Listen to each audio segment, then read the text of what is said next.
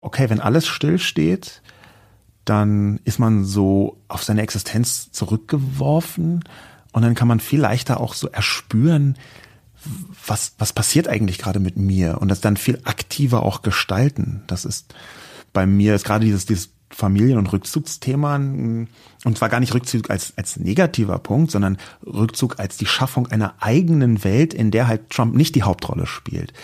Das ist etwas, was mir ähm, diese ganze Situation rund um Corona, ein bisschen vorher, ein bisschen danach, auch, also soweit es danach überhaupt gibt, ähm, sehr deutlich vor Augen geführt hat. Willkommen im Hotel Matze, dem Interview-Podcast von Mit Vergnügen. Mein Name ist Matze Hirsch und ich treffe mich hier mit den für mich Besten der Besten, mit KünstlerInnen, mit UnternehmerInnen und mit schlauen Typen und versuche herauszufinden, wie die so ticken. Mich interessiert, was sie antreibt, was sie inspiriert. Ich will wissen, wie ihr Alltag aussieht. Ich will wissen, warum sie das machen, was sie machen, wie sie das machen. Ich möchte von ihnen lernen, ihr sollt von ihnen lernen und natürlich eine gute Zeit im Hotel Matze haben. Bevor ich euch meinen heutigen Gast vorstelle, möchte ich euch zuerst den Supporter vorstellen. Mein heutiger Supporter ist wieder Heinigen. Für viele, die hier häufiger zuhören, ich hoffe, das seid ihr alle, die wissen natürlich schon, dass Heinigen hier der Dauergast im Hotel Matze ist. Ich trinke das Heinigen 00 das ist das Heinigen, das genauso wie ich ohne Alkohol auskommt. Das wissen die meisten dann auch schon. Für mich, das ist jetzt neu, für mich steht demnächst eine kleine Sommerpause an und ich freue mich schon sehr, denn normalerweise trinke ich das Heinigen nur null immer erst zum Feierabend, aber Sommerpause heißt für mich auch schon tagsüber Heinigen nur null zu trinken. Ich habe mir schon ein paar Kästen nach Hause bestellt, die ich dann mitnehmen werde. Das Heinigen nur null gibt es eigentlich überall, aber manchmal auch nicht und ich will natürlich auf Nummer sicher gehen. Habe mir das bei Rewe bestellt. Gibt es wahrscheinlich auch bei vielen anderen Supermärkten, wo man das so bestellen kann. Ich freue mich auf die Freizeit, die demnächst anstellt und auf viel Heinigen 00 am Tag und auf eine kurze Hose. Vielen herzlichen Dank an Heinigen und nun zu meinem heutigen Gast. Mein heutiger Gast ist Sascha Lobo. Wenn man sich für die tieferen Zusammenhänge im Internet interessiert oder sich mit digitalen Technologien und die Auswirkungen auf die gesellschaftliche Entwicklung auseinandersetzen will, dann sollte man Sascha Lobo fragen. Und das machen die meisten auch. Er ist hauptsächlich Autor und Vortragsredner. Er hat mehrere Bücher über die Digitalisierung von Wirtschaft und Gesellschaft verfasst. Zuletzt erschienen ist sein Bestseller Realitätsschock. Seit 2011 schreibt er zudem eine wöchentliche Kolumne bei Spiegel Online und ist gefühlter Dauergast in den Talkshows. Anfangs als eine Art Repräsentant des Netzes. Wir reden reden von den frühen 2000er, als es Instagram noch nicht gab und auch keine Smartphones. Jetzt ist er eher ein Welterklärer geworden, denn das Internet und die Welt sind nicht mehr voneinander zu trennen. Wir haben uns erst letzte Woche zum ersten Mal persönlich getroffen. Nach dem Gespräch wusste ich sofort, dass ich ihn unbedingt ins Hotel Matze einladen muss. Denn anders als ich ihn in der Öffentlichkeit wahrgenommen habe und er sich auch präsentiert, war er ein sehr, sehr viel warmherziger und super sympathischer Welterklärer. Und im Gespräch hat er mich nochmal überrascht, denn von den vielen digitalen Themen, die ich besprechen und ich mir erklären lassen wollte, sind es eher wenige geworden. Statt über die Welt und das Netz zu sprechen, haben wir sehr, sehr viel über ihn privat geredet. Es geht um neue Erkenntnisse, neue Rückzugsorte, um die eigene Verletzlichkeit, den Tod seines Vaters, das Ablegen von Kontrolle. Wir sprechen über sehr persönliche Wünsche, über Selbstorganisation und irgendwie über einen anderen Sascha Lobo, als ich ihn bisher kannte. Und das alles natürlich immer irgendwie auch in Bezug zur Welt, denn ohne die Welt geht es natürlich nicht bei ihm. Wie gesagt, das Gespräch ist in eine ganz andere Richtung gegangen, als ich dachte. Aber das ist überhaupt nicht schlimm. Ich habe sehr, sehr viel mitgenommen. Ganz viele Sachen werden mir noch lange im Kopf rumschwören. Und ich wünsche euch viel Vergnügen im Hotel Matze mit Sascha Lobo.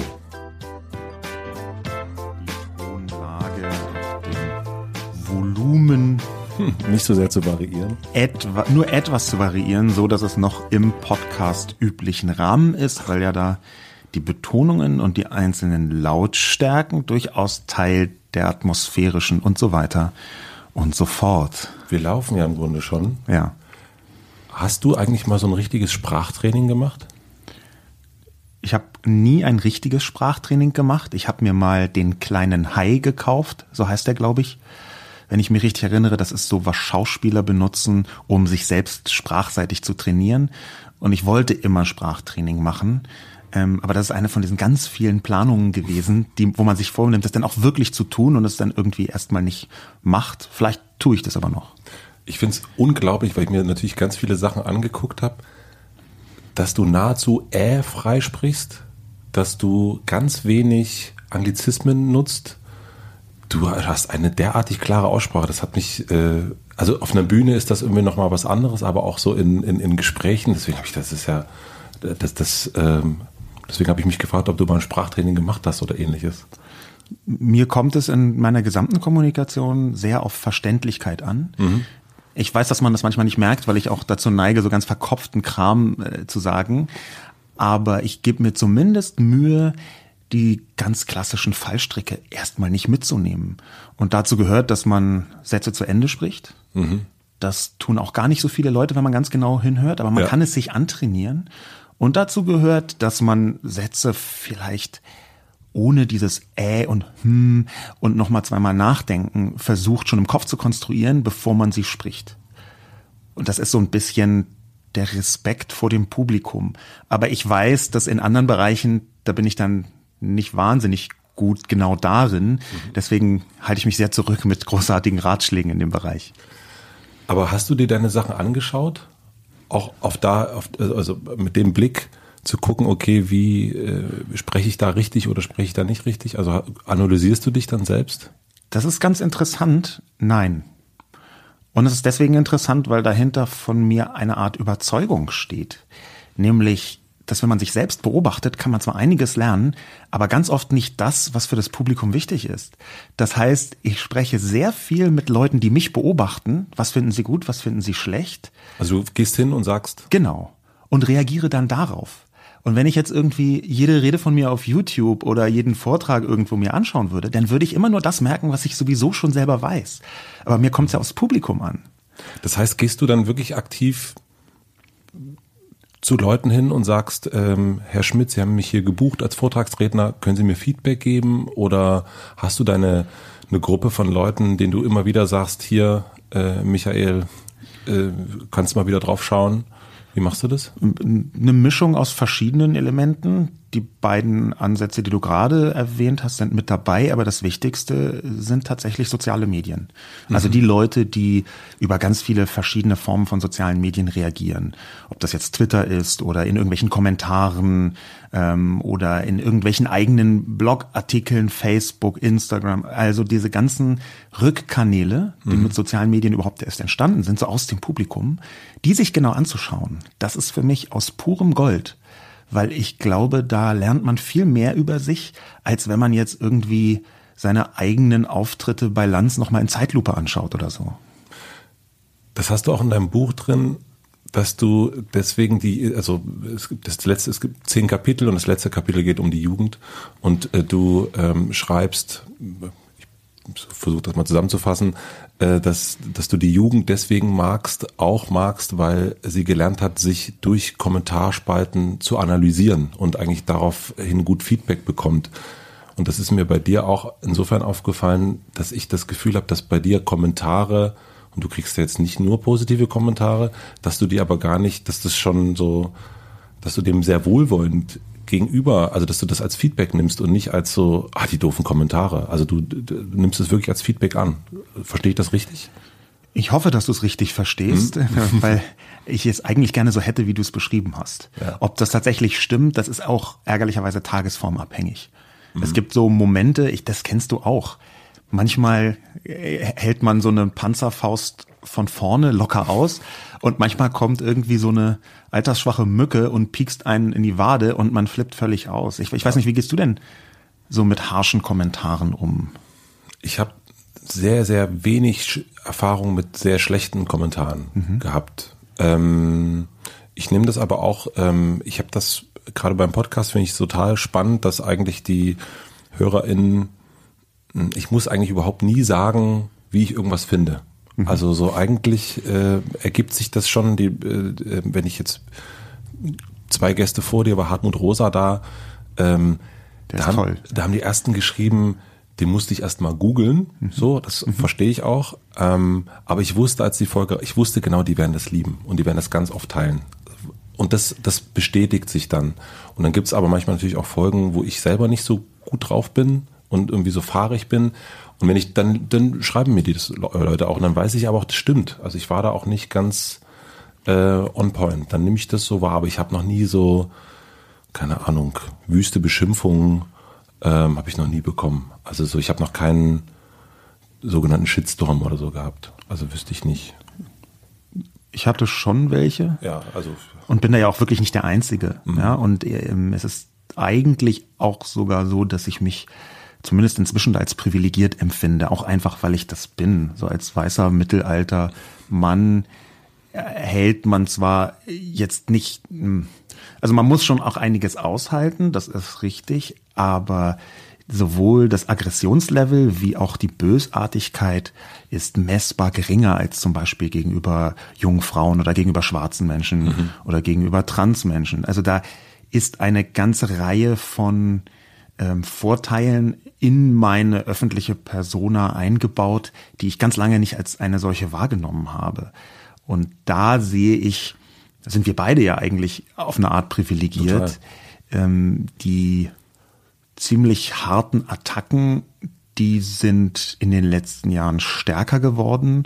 Aber dadurch, dass ich da schon über zehn Jahre so eine Art Training habe, dass sich auch so langsam gesteigert hat, das hat mhm. mit eher witzigen Trollen und sozialer Störkommunikation angefangen und ist dann richtig groß und bedrohlich geworden. Aber das hat sich so langsam crescendohaft gesteigert. Und da konnte ich dann damit besser umgehen. Und trotzdem musste ich eben erfahren, dass andere Leute das nicht nur als Dauerrauschen haben, sondern auch noch bedeutend giftiger erdulden müssen. Ich habe, also wir kennen uns persönlich erst seit einer Woche, aber ich kenne dich natürlich schon seit, seit ich, dem ich auf der Welt bin, vielleicht, äh, nein, seit 20 Jahren, glaube ich. Und ich weiß bei manchen Sachen nicht, und das ist jetzt eine, die ich gleich erzählen will, ob das jetzt wirklich stimmt oder ob da meine Erinnerung irgendwie äh, Quatsch erzählt. Hast du mal ins Netz gestellt, wo du aktuell, wo du dich aktuell befindest? Ja. Das stimmt, ne? Ja, also das diesen, stimmt. dass du, dass man gucken konnte, Sascha Lobo ist gerade in der Schönhauser Allee. Genau. Ähm, mit, mit, mit quasi, ich weiß, was hast du da gemacht? Was, was war das? Ähm, es gibt eine inzwischen eingestellte Anwendung oder gab vielmehr von Google, die hieß Google Latitude. Mhm. Und Google Latitude hat jederzeit deine Position gemessen. Mhm. Das macht Google ja heute noch und auch mit allen Geräten. Aber du konntest ähm, die veröffentlichen mit so einer kleinen Google-Karte. Und dann konnte man bis auf ein paar Meter genau immer sehen, wo ich gerade bin auf meiner Seite saschalobo.com. Und das habe ich so ich, bis zur Einstellung von Google Latitude gemacht. Ich würde sagen, das war 2010, nee, nee 2012 oder so. Das weiß ich gar nicht mal ganz genau. Und würdest du das heute noch weiterhin machen? Aufgrund von, ich frage deswegen, weil du auf mehreren Todeslisten stehst. Ja, das, das stimmt. Ich stehe auf solchen Listen, wobei man das ein bisschen differenziert betrachten mhm. sollte. Mhm. Ähm, schon aus äh, Gründen der Psychohygiene. Ähm, das sind halt Listen, die im Internet rumgereicht werden und die würde ich trotzdem ernst nehmen, aber die kann halt jeder schreiben und die sehen auch so okay. aus, als könne sie jeder schreiben. Es ist allerdings schon so, dass am Anfang, wenn man das so mitbekommt, ähm, ist das jetzt nicht ein großartiger Traum, der wahr wird. Ähm, ich würde das heute in der Form nicht mehr machen, aber jetzt weniger wegen dieser Listen, sondern weil sich ähm, die Gesellschaft auch ein bisschen gewandelt hat. Die hat sich verändert. Mhm. Und diese Veränderung, die nehme zumindest ich durchaus auch als äh, in Teilen bedrohlicher wahr. Warum das so ist, da kann man jetzt lange drüber philosophieren, ähm, aber muss man in diesem Fall gar nicht.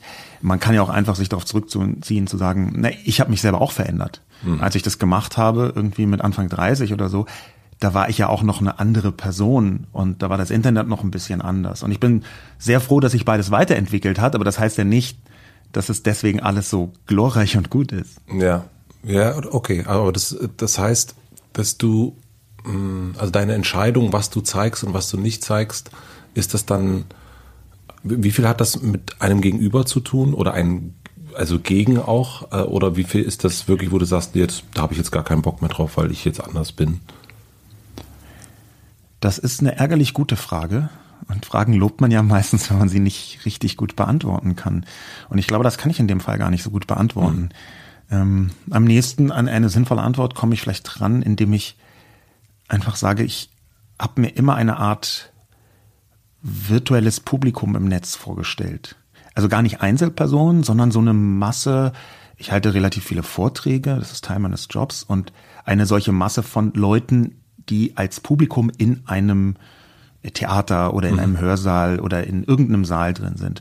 Und diese Publikumsimagination, die habe ich auch im Netz. Ein bisschen größer, ein bisschen, bisschen virtueller.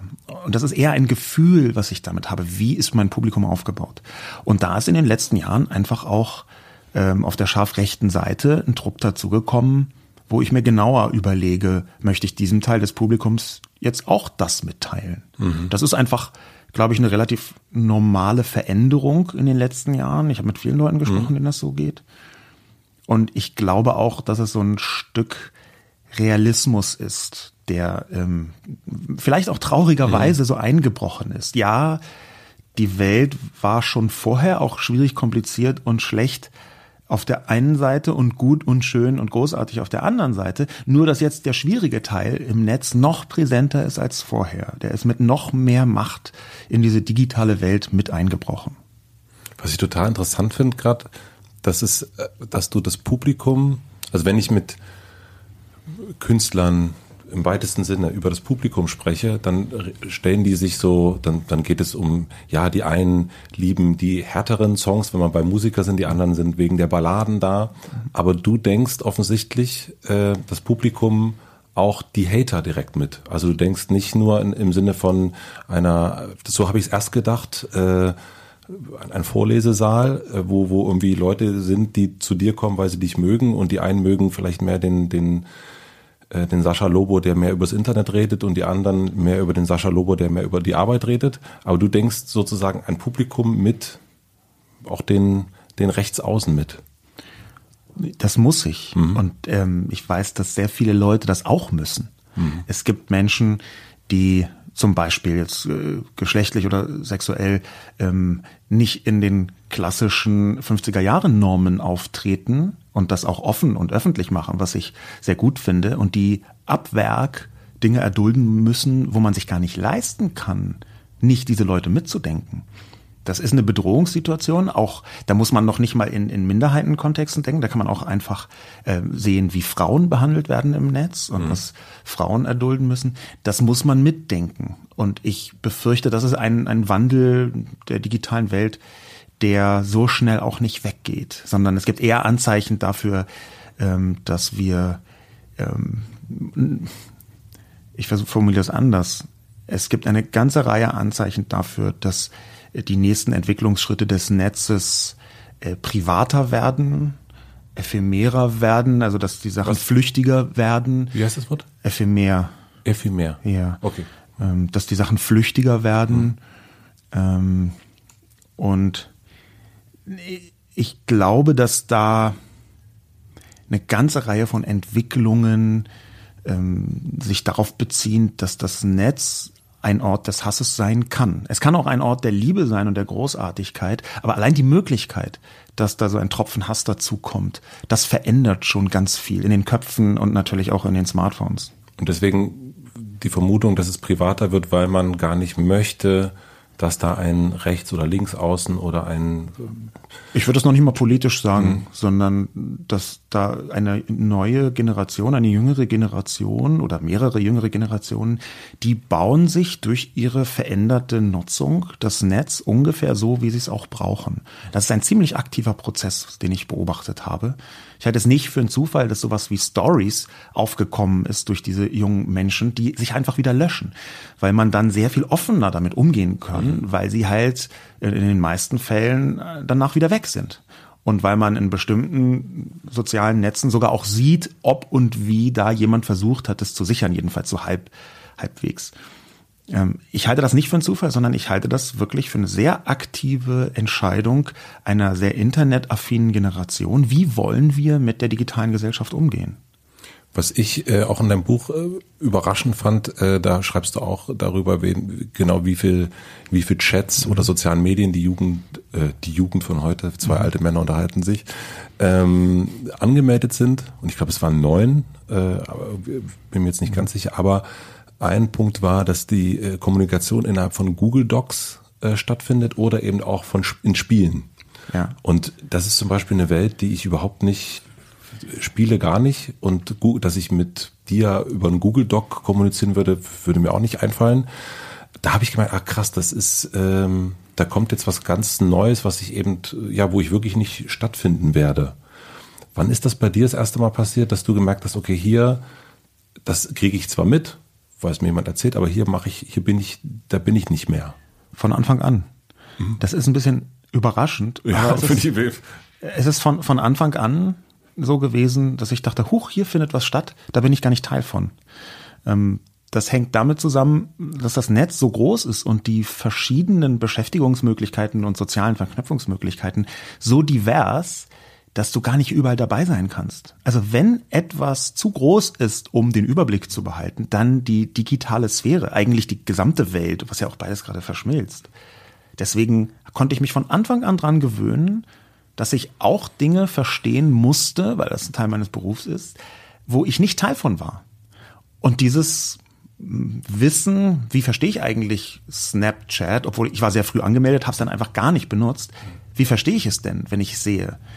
Das ist ein Mechanismus, der mich von Anfang an begleitet hat. Ich hatte nie das Gefühl, oh, jetzt bin ich abgemeldet, jetzt habe ich den Anschluss verloren, sondern ich hatte den Anschluss im Prinzip von Anfang an verloren und hatte bloß mehr Zeit, mich auf diese merkwürdige Situation einzustellen. Wie meinst du das?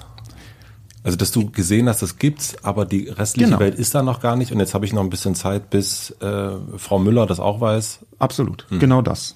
Ähm, ich habe mal auf einem Vortrag so einen Satz gesagt über diese sogenannte Netzgemeinde, also die Leute, die sagen wir mal so zwischen 2007 und 2012 äh, relativ laut netzpolitisch geschrien haben und versucht haben, die Bundespolitik zu beeinflussen mit mittelgroßem Erfolg die trifft sich oder die traf sich damals jedes Jahr in, bei der Republika, mhm. wo ich einen jährlichen Vortrag mehr oder weniger ähm, habe. Und da habe ich diesen Satz gesagt, ähm, wir, die Netzgemeinde, äh, wir sind die Avantgarde, wir haben Snapchat noch viel früher nicht verstanden als die Leute dort draußen. Mhm. Und das war eigentlich ein Witz, aber es war wahnsinnig wahr für mich auch als Empfindung in dem Moment. Den Anschluss hat man immer verloren. Man hat so einzelne Einblicke und man versucht, manchmal verzweifelt, manchmal verkrampft, näher ranzukommen an ein tieferes Verständnis. Aber schon, wenn man sich anschaut, dass in anderen Teilen der Welt das gleiche soziale Netzwerk komplett anders benutzt wird, als man das hier tut. Und wenn man dann auch noch in andere Altersstufen geht, wenn man dann auch noch in andere soziale Situationen reinschaut, dann merkt man, eben dachte man noch, man hat, sagen wir mal, Twitter komplett verstanden. Fünf Minuten später steht man vor dem gleichen Twitter und merkt, ich habe nicht ein, im Ansatz verstanden, wie andere Leute das verwenden. Und das ist gleichzeitig ein sehr erhebendes Gefühl, oh, weil man merkt, wow, da steckt viel mehr dahinter, als ich dachte. Und es ist natürlich so ein bisschen ein schwieriges Gefühl, wenn man den Job hat, das eigentlich zu erklären. Aber damit komme ich inzwischen einigermaßen gut zurecht. Und dieses Erklären müssen, also du erlaubst dir selbst auch nicht zu sagen, ja, Twitch, Mitch, meine Güte, dann sind die halt jetzt alle da, ich habe da keinen Bock drauf. Also du nimmst es auch als einen Auftrag, dass du sagst, okay, ich habe jetzt vielleicht keinen Bock drauf, auf, keine Ahnung, Pokémon Go, aber ich muss da jetzt mitmachen, damit ich das verstehe. Pokémon Go ist ein total gutes und gleichzeitig schlechtes Beispiel, weil ich begeisterter Pokémon Go-Spieler bin. Habe ich mir gedacht. ähm, und auch von Anfang an. Ja. Ähm, aber es ist nicht so, dass mich das nicht interessiert, sondern im Gegenteil, ich habe so eine Freude daran, also so eine, so eine Freude nicht nur in der Nutzung, sondern auch einfach zu erforschen, was da alles los ist, was da passiert, wie andere Menschen das benutzen, dass ich mich da gar nicht zu zwingen muss. Das ist so einer der ganz großen, segensreichen Punkte. Da würde ich sagen, das ist bei dir vielleicht ganz ähnlich, hm. dass ich das Privileg habe, einen Beruf zu haben, der ganz nah an dem ist, was ich sowieso tun würde. Nur, dass ich zusätzlich eben damit auch noch Geld verdienen kann. Das empfinde ich wirklich als großes Privileg. Ich weiß nicht, wie ist es denn bei dir? Weil bei mir, bei dir macht es ja auch manchmal den Eindruck, als würdest du eigentlich genau das Gleiche machen, auch wenn es kein Geld geben würde. Ja, also äh, wir waren ja letzte Woche essen und da habe ich dann auch gedacht, ach schade, das hätten wir doch direkt aufnehmen können. Ähm, und ja, das ganz oft, klar. Also das ist ähm, also das genau das hier habe ich auch angefangen, bevor wir damit Geld verdient mhm. haben und eigentlich äh, Musik früher auch, bevor wir da, also eigentlich alles, bevor ich irgendwie damit Geld verdient habe. Aus einer Interesse, aber natürlich auch bei Podcasts geht es mir nicht so, aber mir geht es bei Mit Vergnügen schon so, dass ich merke, okay, ich kriege manche Sachen in der Stadt nicht mehr mit, die relevant sind. Und da habe ich dann aber angefangen zu sagen, okay, ich ähm, mich interessiert es aber nicht mehr so sehr. Mhm. Ich ähm, muss das jetzt abgeben. Also ich will da auch nicht so hinterherrennen. Äh, ich habe lange. Warum? Also äh, warum nicht hinterher? Also hinterherrennen hört sich so negativ an, aber eigentlich ist es ja so an, an, an diesem, an der Lebendigkeit dranbleiben. Das ist, das kann man ja auch mit einer anderen Metapher viel positiver sagen. Ja, das, also ich hatte, ähm, ich habe das gemerkt irgendwann. Ich habe so eine Kolumne gehabt bei Radio Fritz und habe da jede Woche so Wochenendtipps gegeben, wo man so hingehen kann. Mhm. Und ähm, und ich habe dann aber irgendwann gemerkt, ich gehe da ja gar nicht hin. Also ich, ich fahre, ich gehe auf den Spielplatz, äh, bin, bin mit meinem Sohn am Wochenende unterwegs und mit meiner Frau und wir gehen in ein Restaurant, aber wir gehen auf keinen Fall ins Prinz Charles oder Berghain oder sonst wohin. Aber ich empfehle das hier. Und das, da habe ich irgendwann gedacht, nee, das ist ja total albern. Äh, und oder ich gucke mir, musste mir dann so, habe mir dann angeguckt, auch bei Mitvergnügen natürlich, okay, was empfehle mir? Ach so, das empfehle. Ah, okay, ja, das, dann empfehle ich das jetzt noch mal so gehört. Weit. Noch nie gehört. und äh, und weil äh, das ist ein bisschen ähnlich, was du erst erzählt hast, die Interessen gehen so weiter. Und mhm. ähm, jetzt weiß ich, jetzt interessiere ich mich viel mehr für Podcasts oder für andere Dinge. Und dann ist es eher für mich der Punkt gewesen, sagen, okay, diese, diese Kolumne zum Beispiel habe ich dann nicht weitergemacht, habe aber noch mehr darauf geachtet, dass ich den Redakteurinnen bei uns noch viel mehr gesagt habe, ey, wisst ihr was übrigens, ihr dürft euch nicht mehr darauf verlassen, dass Pierre und ich, dass wir irgendwie sagen, was am Wochenende, weil wir wissen es echt nicht mehr. Wir gehen am liebsten ins gleiche Restaurant. Aber aus einer Weiterentwicklung, auch einer Freude der eigenen Weiterentwicklung und äh, zum, also ich fände es komisch, wenn ich mich, es gibt vielleicht auch Menschen, die sich dann für nichts mehr interessieren, außer den eigenen Garten, aber ich interessiere mich einfach für andere Sachen, die für ein Stadtmagazin nicht mehr so relevant sind. Das kannst du nachvollziehen, was ich meine? Ich kann total nachvollziehen, was du meinst, aber ich habe eben auch zumindest in meiner Brust ein zweites Herz, was hm, diese Freude am Neuen und diese Freude an der Neuentwicklung mit abbildet und wo ich merke, na, natürlich, das ist jetzt eine vergleichsweise kleine Perspektive, was ist eigentlich in der Stadt mhm. los, vor allem weil unter los versteht ja eine bestimmte Klientel einfach nicht gar nicht so wahnsinnig viel, also mhm. wenn jetzt nicht die Operntipps oder so drin genau. gewesen. Ähm, aber wenn man das ein bisschen aufspreizt und wenn man so ein bisschen ein Gefühl dafür hat, was einfach geschieht, womit verbringen Menschen ihre Zeit und welche Menschen ihre Zeit, ja.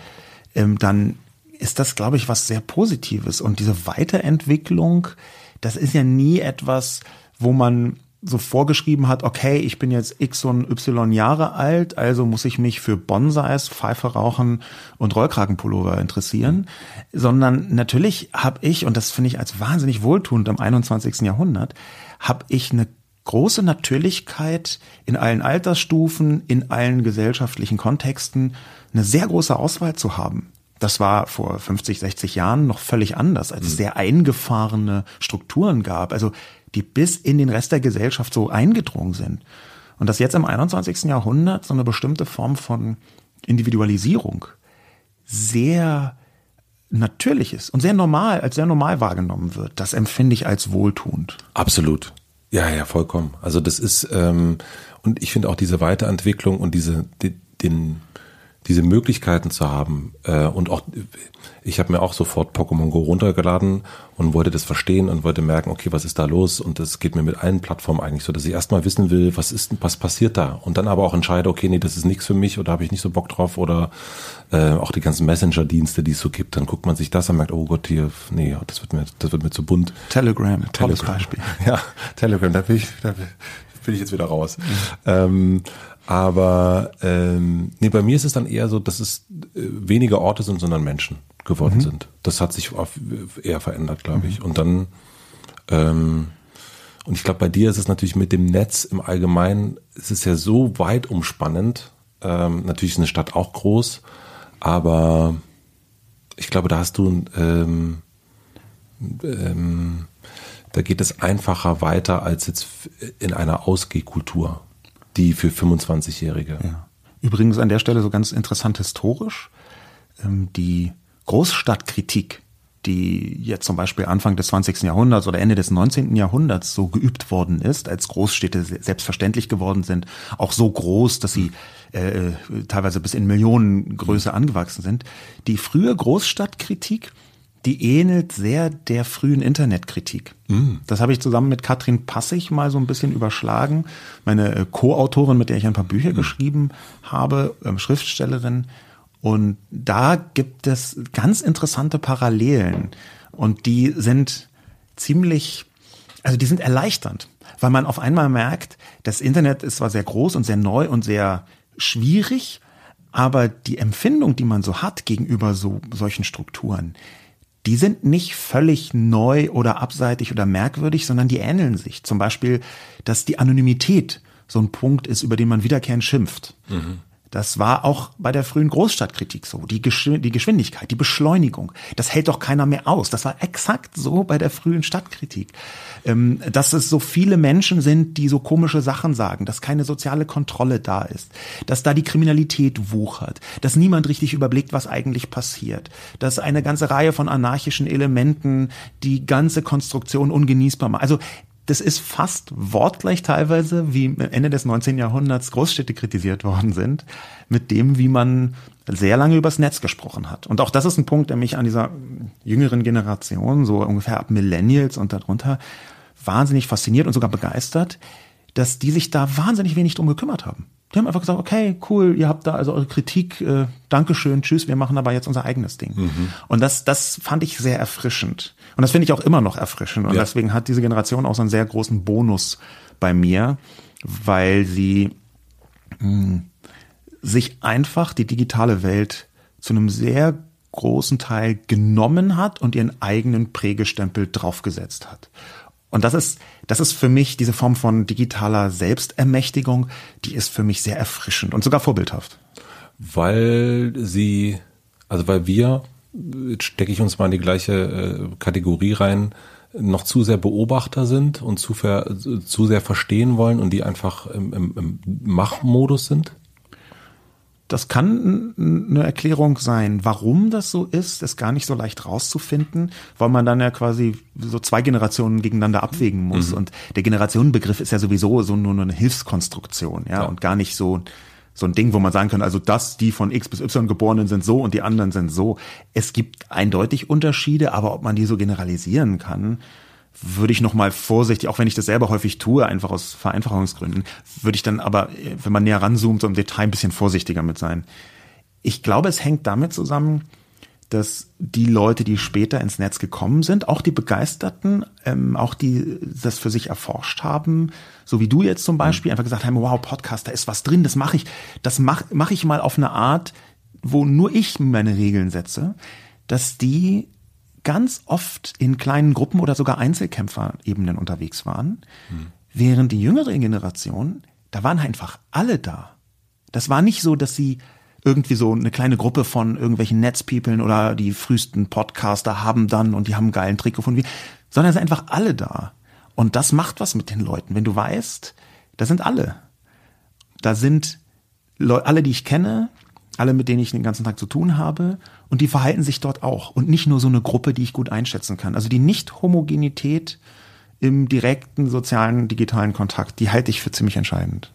Das heißt, also äh, du warst ja auch am Anfang, als es, ähm, als deine Arbeit, als ich dich wahrgenommen habe, zuerst eher, eher ein ähm, Internetwerber. Jetzt, also das, hier schauen Sie hier, hier ist das Internet, das ist schön, ich bin hier gern, äh, kommen Sie rein, treten Sie ein. Ähm, und ähm, jetzt, du meinst damit, dass das jetzt gar nicht mehr notwendig ist, sondern jetzt sind eben alle schon in diesem in diesem schönen Haus drin und man muss gar nicht mehr sagen, kommen Sie rein und äh, man geht gar nicht mehr vorsichtig rein, sondern es ist einfach, also es gibt gar kein Haus mehr, sondern alles ist das Haus. Ja, das das ist eine schöne Metapher. Ähm, ich habe lange gedacht, ich müsste, mein Job wäre das Internet zu erklären. Ähm, das hat sich bis zu einem bestimmten Punkt auch wahr und richtig angefühlt, mhm. ist aber irgendwann verblasst. Und zwar in dem Moment mehr oder weniger oder in der Phase, als Netz und Welt so miteinander verschmolzen sind, dass man gar nicht mehr sinnvoll dazwischen unterscheiden konnte. Ja. Und da gab es so einzelne Situationen, die könnte man jetzt also als besonders wichtig bei diesem Prozess hervorheben, muss man aber gar nicht. Ja, also simpel zum Beispiel wäre, dass wir auf einmal einen twitternden Präsidenten der Vereinigten Staaten haben, ähm, der über Twitter Weltpolitik macht. Das ist natürlich so ein Bruch mhm. mit den normalen Gepflogenheiten der Weltpolitik. Es ist aber nur ein Mosaikstein in diesem Wandel, wo man gar nicht mehr sagen kann, ist das jetzt schon Netz oder noch Welt oder beides oder zusammengenommen. Irgendwann wird die Unterscheidung auch müßig und ein bisschen verkrampft. Aber das war genau dieser Moment, wo ich gemerkt habe, nur Interneterklärung und wie du sagst, so Internetwerbe, kommen Sie hier rein, ist gar nicht so schlimm, setzen Sie sich mal da drüben hin, ach oh, ist doch schlimm, tut mir leid.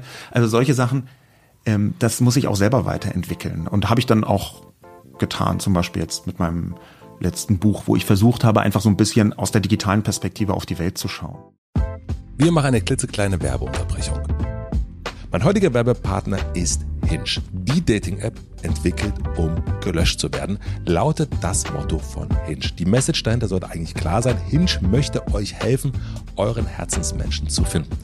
Damit euch das gelingt, müsst ihr euch nicht verstellen. Seid einfach ihr selbst und zeigt, was euch ausmacht. Mit den Features zu Dating-Absichten könnt ihr eurem Gegenüber direkt im Profil schon mitteilen, was eure Vorlieben sind und so einen besseren Einblick in eure Erwartungen und Wünsche geben. Und so abwechslungsreich wie eure Persönlichkeit ist, so abwechslungsreich sind auch eure Möglichkeiten, euer Profil zu gestalten. Das könnt ihr mit witzigen Bildunterschriften, spannenden Fragen und Fakten, aber auch mit individuellen Sprachaufnahmen machen. Ladet euch Hinge also direkt runter und startet bald in die Frühlingsgefühle. Einen Link zu Hinge findet ihr natürlich wie immer in meinem Linktree in den Shownotes.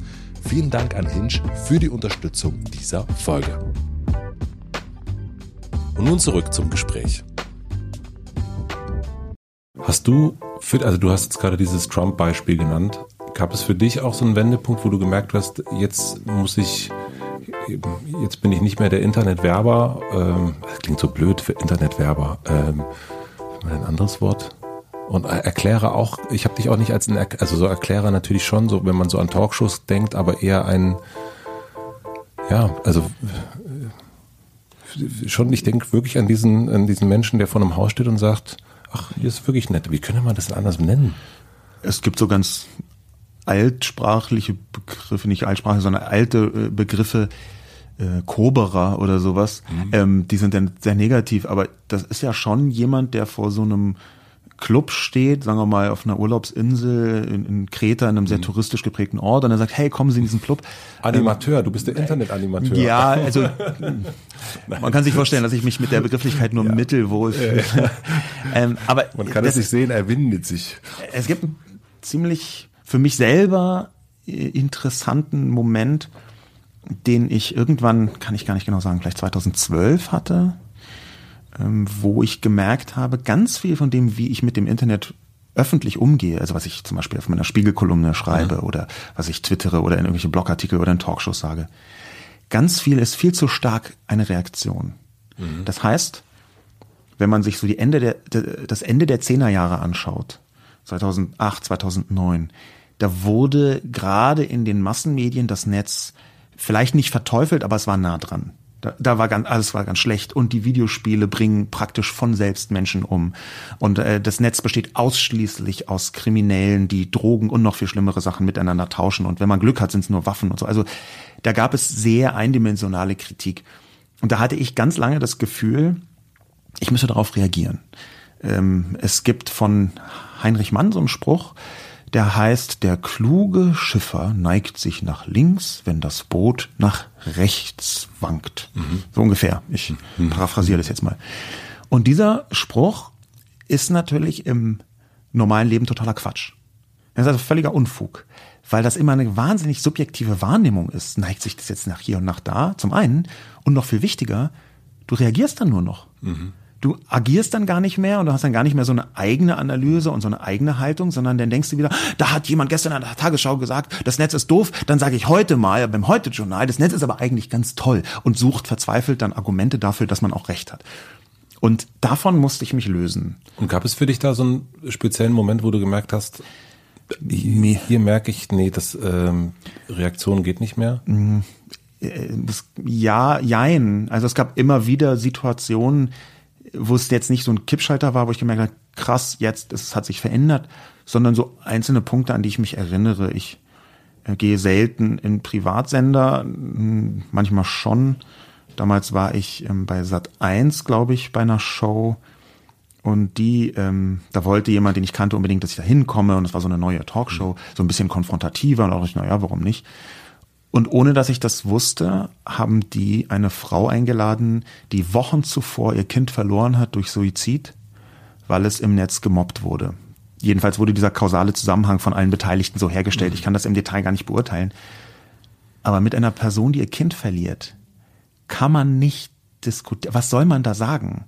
Das ist völlig unmöglich, dass ich da in dieser Situation eine differenzierte Betrachtung sinnvoll im Fernsehen in so einem Schlagabtausch äußere. Das ist, das ist nicht möglich. Und ich war dann in dieser Situation, wo ich gemerkt habe, okay, ich bin hier jetzt komplett am Ende mit jeder Form von Weisheit, weil es geht hier gar nicht um Weisheit. Hier geht es darum, die, die, die Situation an sich ist schon nah an der Perversion, ja, also ins Fernsehen jemanden zu holen, der gerade sein Kind verloren hat.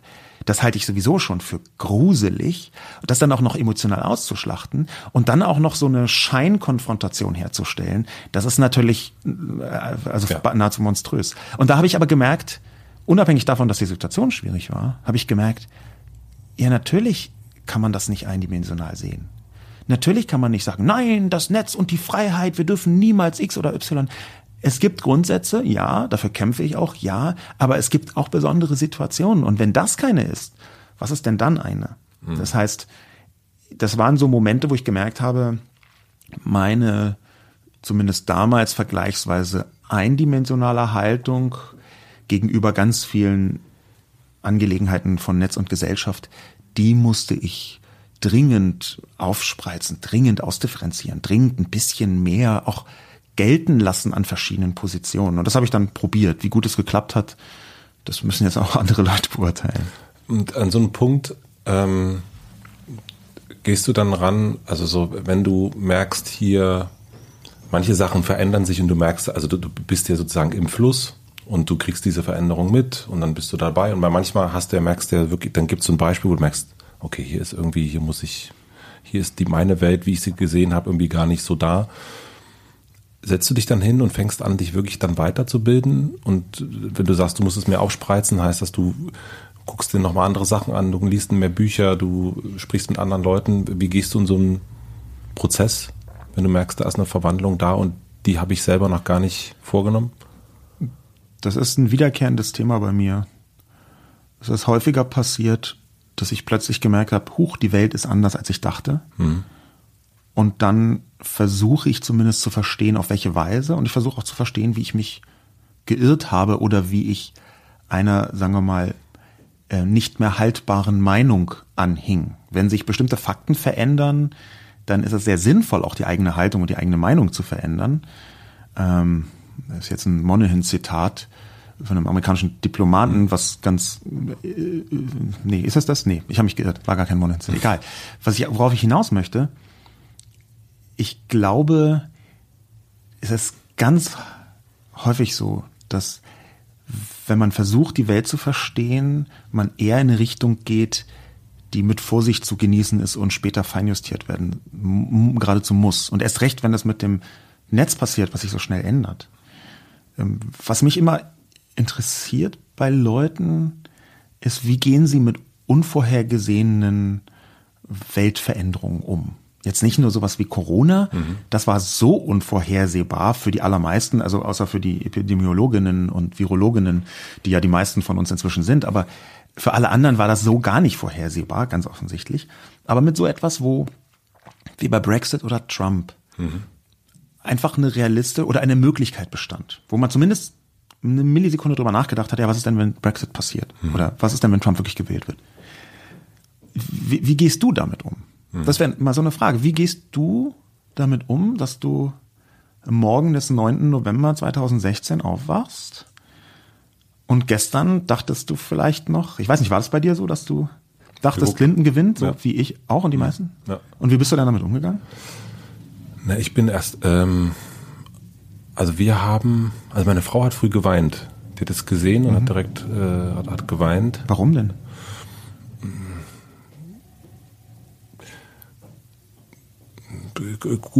Vorahnung.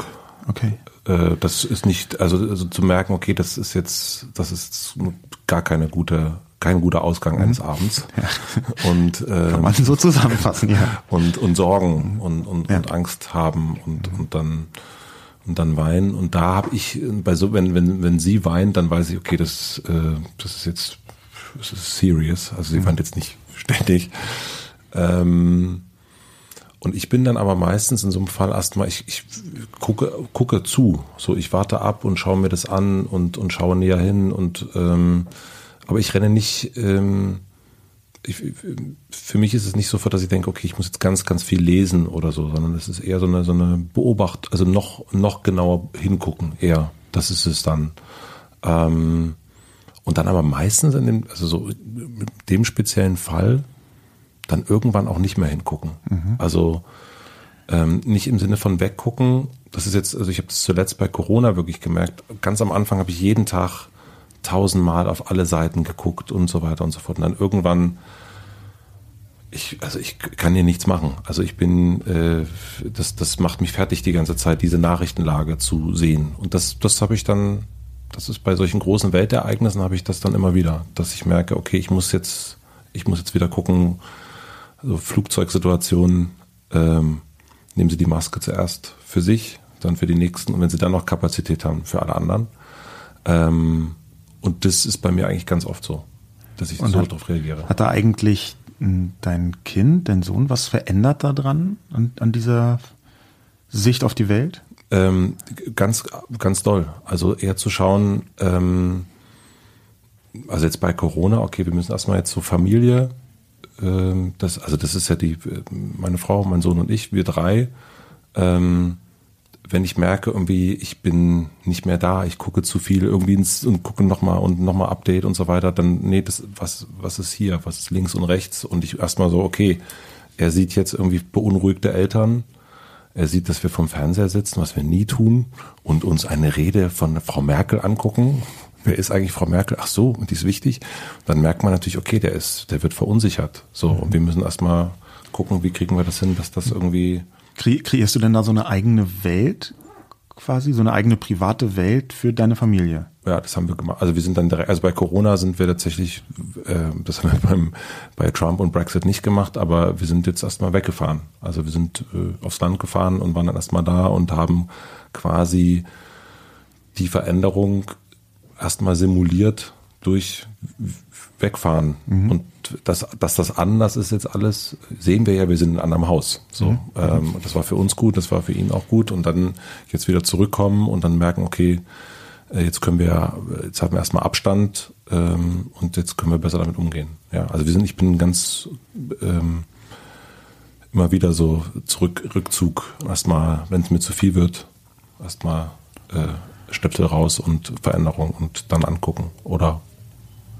aufs Nächste, auf die, das äh, gucken, dass es den Allernächsten gut geht und dass es uns gut geht, ja.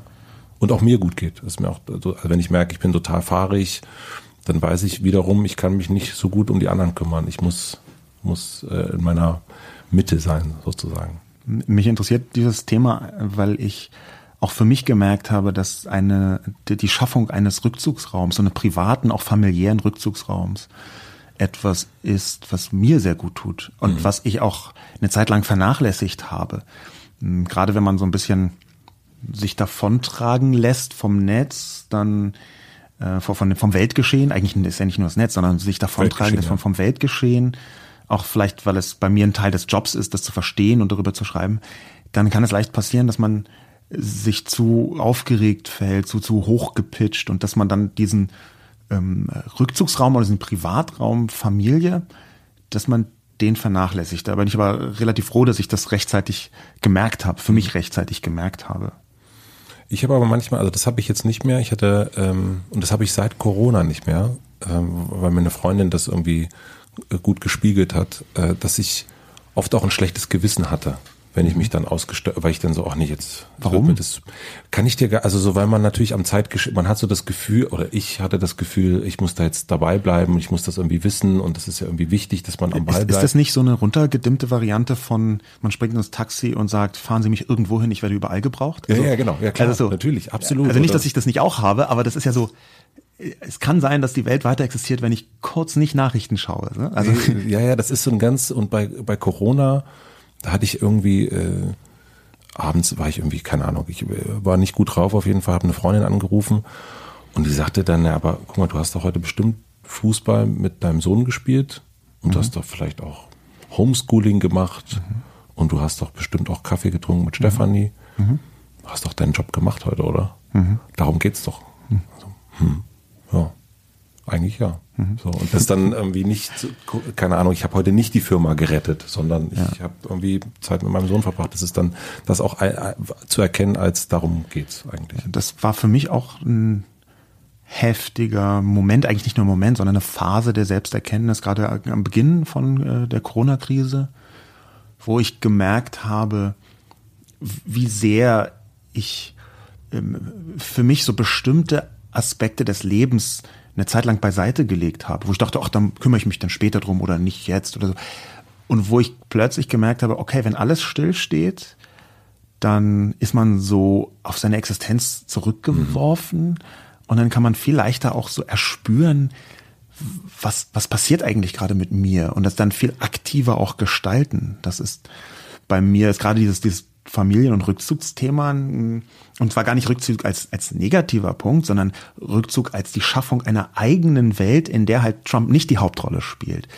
Das ist etwas, was mir ähm, diese ganze Situation rund um Corona, ein bisschen vorher, ein bisschen danach, auch, also soweit es danach überhaupt gibt, ähm, sehr deutlich vor Augen geführt hat.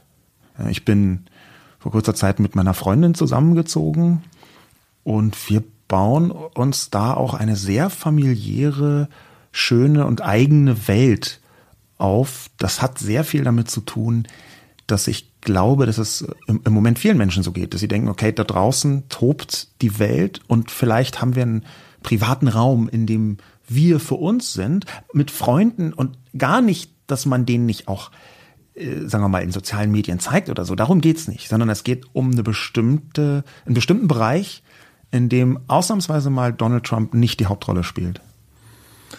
Ich hatte das ein bisschen vermutet tatsächlich bei dir. Ich habe in, in ähm, Video gesehen, ähm, jetzt kriege ich, ich, Florian Schröder, stimmt das der Name? Ja, der stimmt. Ähm, wo ich, da warst du ähm, in seiner Quarantäneshow und ich habe gesehen, dass du vor einem weißen Vorhang saßt, der so zugezogen war. Ja. Und da habe ich gedacht, das habe ich das letzte Mal gesehen bei den Ärzten, ähm, die ein neues Lied gedreht mhm. haben und zu Hause und mhm. aber auch vorm Vorhang saßen, mhm. dass man nicht sieht, wo die sind. Also, mhm. dass man nicht erkennen könnte, wo, was ist das von draußen. Weil man natürlich bei den Ärzten will man ja wissen, ja. wo lebt denn Farin Urlaub ja. so. Und das habe ich bei dir dann wieder gesehen, weil die meisten zeigen ja ihre Pflanzen ja, und das irgendwas. so fein, fein beobachtet, das war auch genau so. Also ich würde es jetzt gerne leugnen, aber es war exakt so.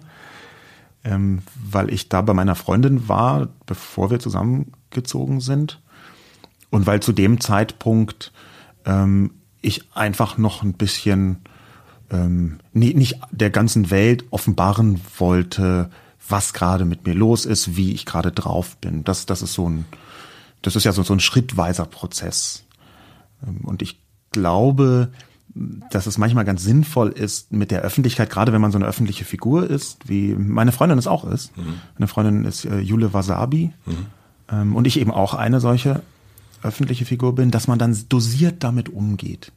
Und diese Dosierung, die ist auch so ein Teil nicht nur der Vorsicht, von der ich vorher mhm. gesprochen habe, sondern auch ein Teil der Schaffung von so einem privaten Rahmen, ähm, weil es ähm, es ist halt schon krass, was so in den letzten zwei, drei, vier Jahren alles geschehen ist und wie belastend das sein kann, wenn man es nicht schafft, das abzuschütteln. Und wie belastend das auch im Alltag sein kann. Und ich glaube, so eine private Sphäre zu schaffen, so ein privaten Ort zu schaffen, auch einen privaten ähm, Lebensbereich zu schaffen und ganz hart davon abzugrenzen von dem, was draußen passiert.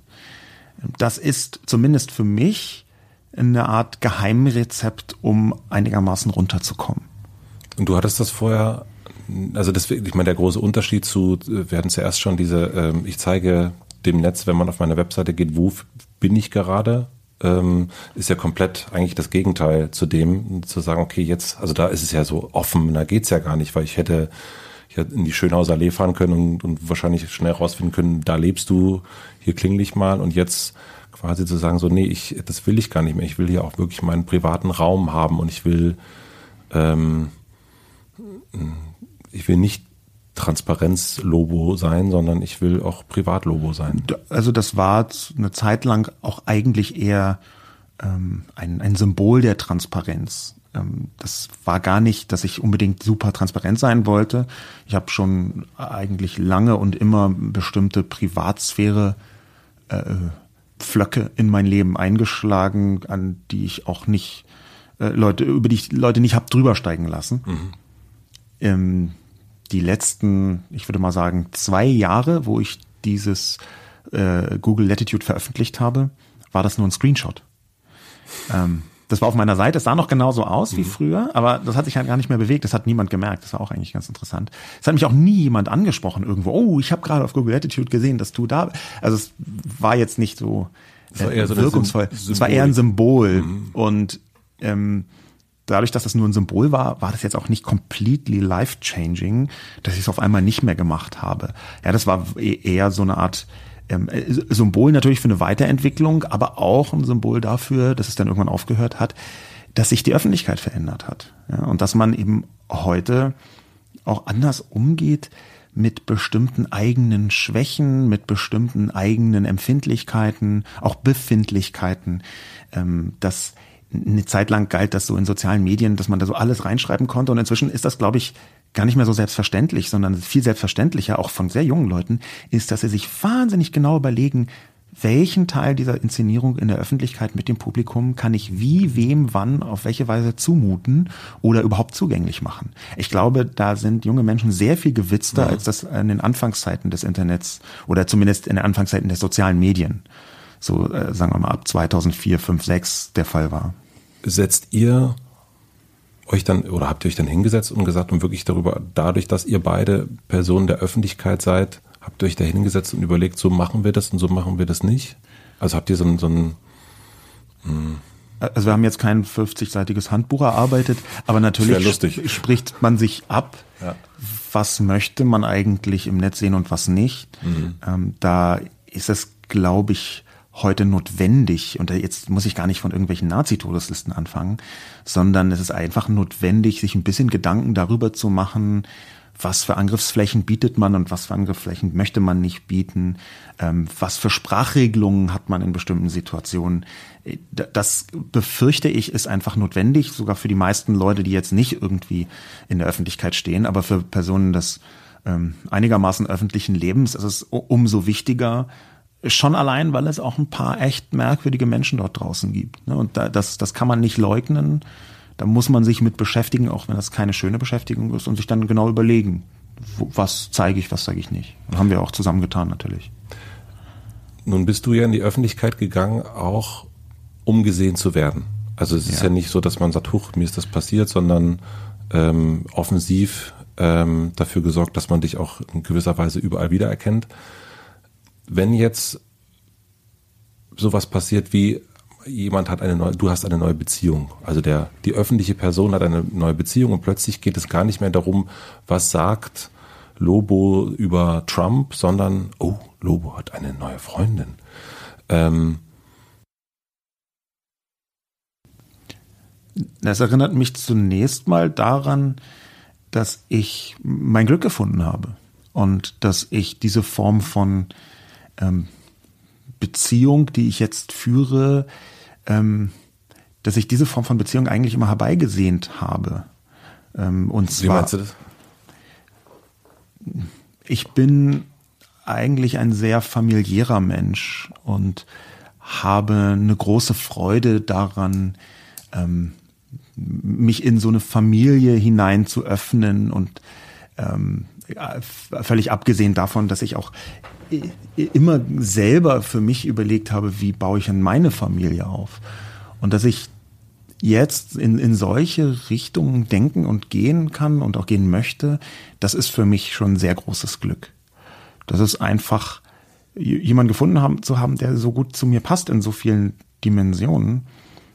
Das ist, also das ist eigentlich das, wonach ich mich auch schon länger gesehnt habe. Ich hatte es eigentlich, an, ich hatte es sogar anders gemeint, äh, aber es ist total schön, dass das so ist. Also es freut mich voll. Ähm, ich hatte es gemeint, der Blick der Öffentlichkeit, dass der sich plötzlich, ähm, dass eben die Öffentlichkeit nicht nur daran interessiert ist, was du in einer Talkshow auf einer Bühne sagst, etwas, was du ja auch aktiv gestaltet hast, sondern dass die, dass das Publikum sich dann auch eben für ein veränderndes Privatleben interessiert. Ob dich das also was das mit dir macht, also oder ist dir das sowieso klar? Das ist eigentlich schon relativ früh passiert. Ich habe es lange Zeit bloß eher abgeblockt mhm. in den meisten Fällen. Ähm, und das ist jetzt, also das, das ist vielleicht die größte Veränderung, äh, wenn man so eine öffentliche Person ist, dass auf einmal Leute anfangen, sich auch für ganz private Dinge zu interessieren.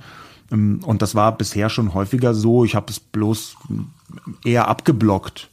Dadurch, dass es jetzt so eine Kombination von öffentlichen Personen ist, wird es nochmal wahrscheinlich interessanter. Aber ich glaube, also, also grundsätzlich erstmal finde ich es total nachvollziehbar, dass Leute, die in der Öffentlichkeit stehen, dass die jetzt nicht nur für dieses eine Fachgebiet interessant sind, sondern für ganz viel. Mhm. Ähm, das ist dann halt, man ist dann eine Art Symbol und von diesem Symbol mal zu erfahren, ja, wie leben die eigentlich, was ist denn mit denen los, äh, halte ich jetzt für relativ normal, finde ich auch gar nicht schlimm. Auch beim finde ich auch bei mir nicht schlimm. Okay, das meine ich nämlich. Also das, das, dass man das versteht, ist klar, aber dass ja. man sich natürlich ist es so ein bisschen wie keine Ahnung. Ähm, ja, das eine will, dass man auf ne, das eine, äh, dafür hat man ja gesorgt, dass man auf der Bühne steht und man bekannt ist für ein für ein Thema, aber dass es eben dann ins Private geht und dass das so ein Thema ist, dass es ein, das, ähm, aber das freut mich, dass das für dich, ähm, dass es für dich so klar ist und dass es für dich wenig überraschend ist.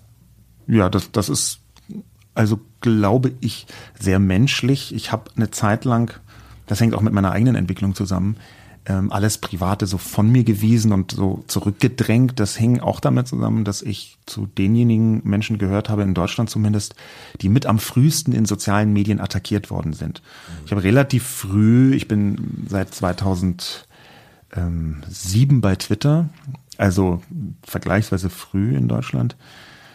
Ähm, seit 2007 habe ich Attacken oder was 2008, weiß ich gar nicht mehr. Jedenfalls relativ lange schon, mhm. ich glaube, es war 2008. Äh, aber, aber nee, 2007. Egal. Ich habe relativ früh ziemlich harsche Attacken äh, abbekommen. Und natürlich entwickelt man dann Schutzmechanismen. Und einer dieser Schutzmechanismen war, dass ich vermieden habe, Privates irgendwie auch nur zu thematisieren in meiner öffentlichen Figur.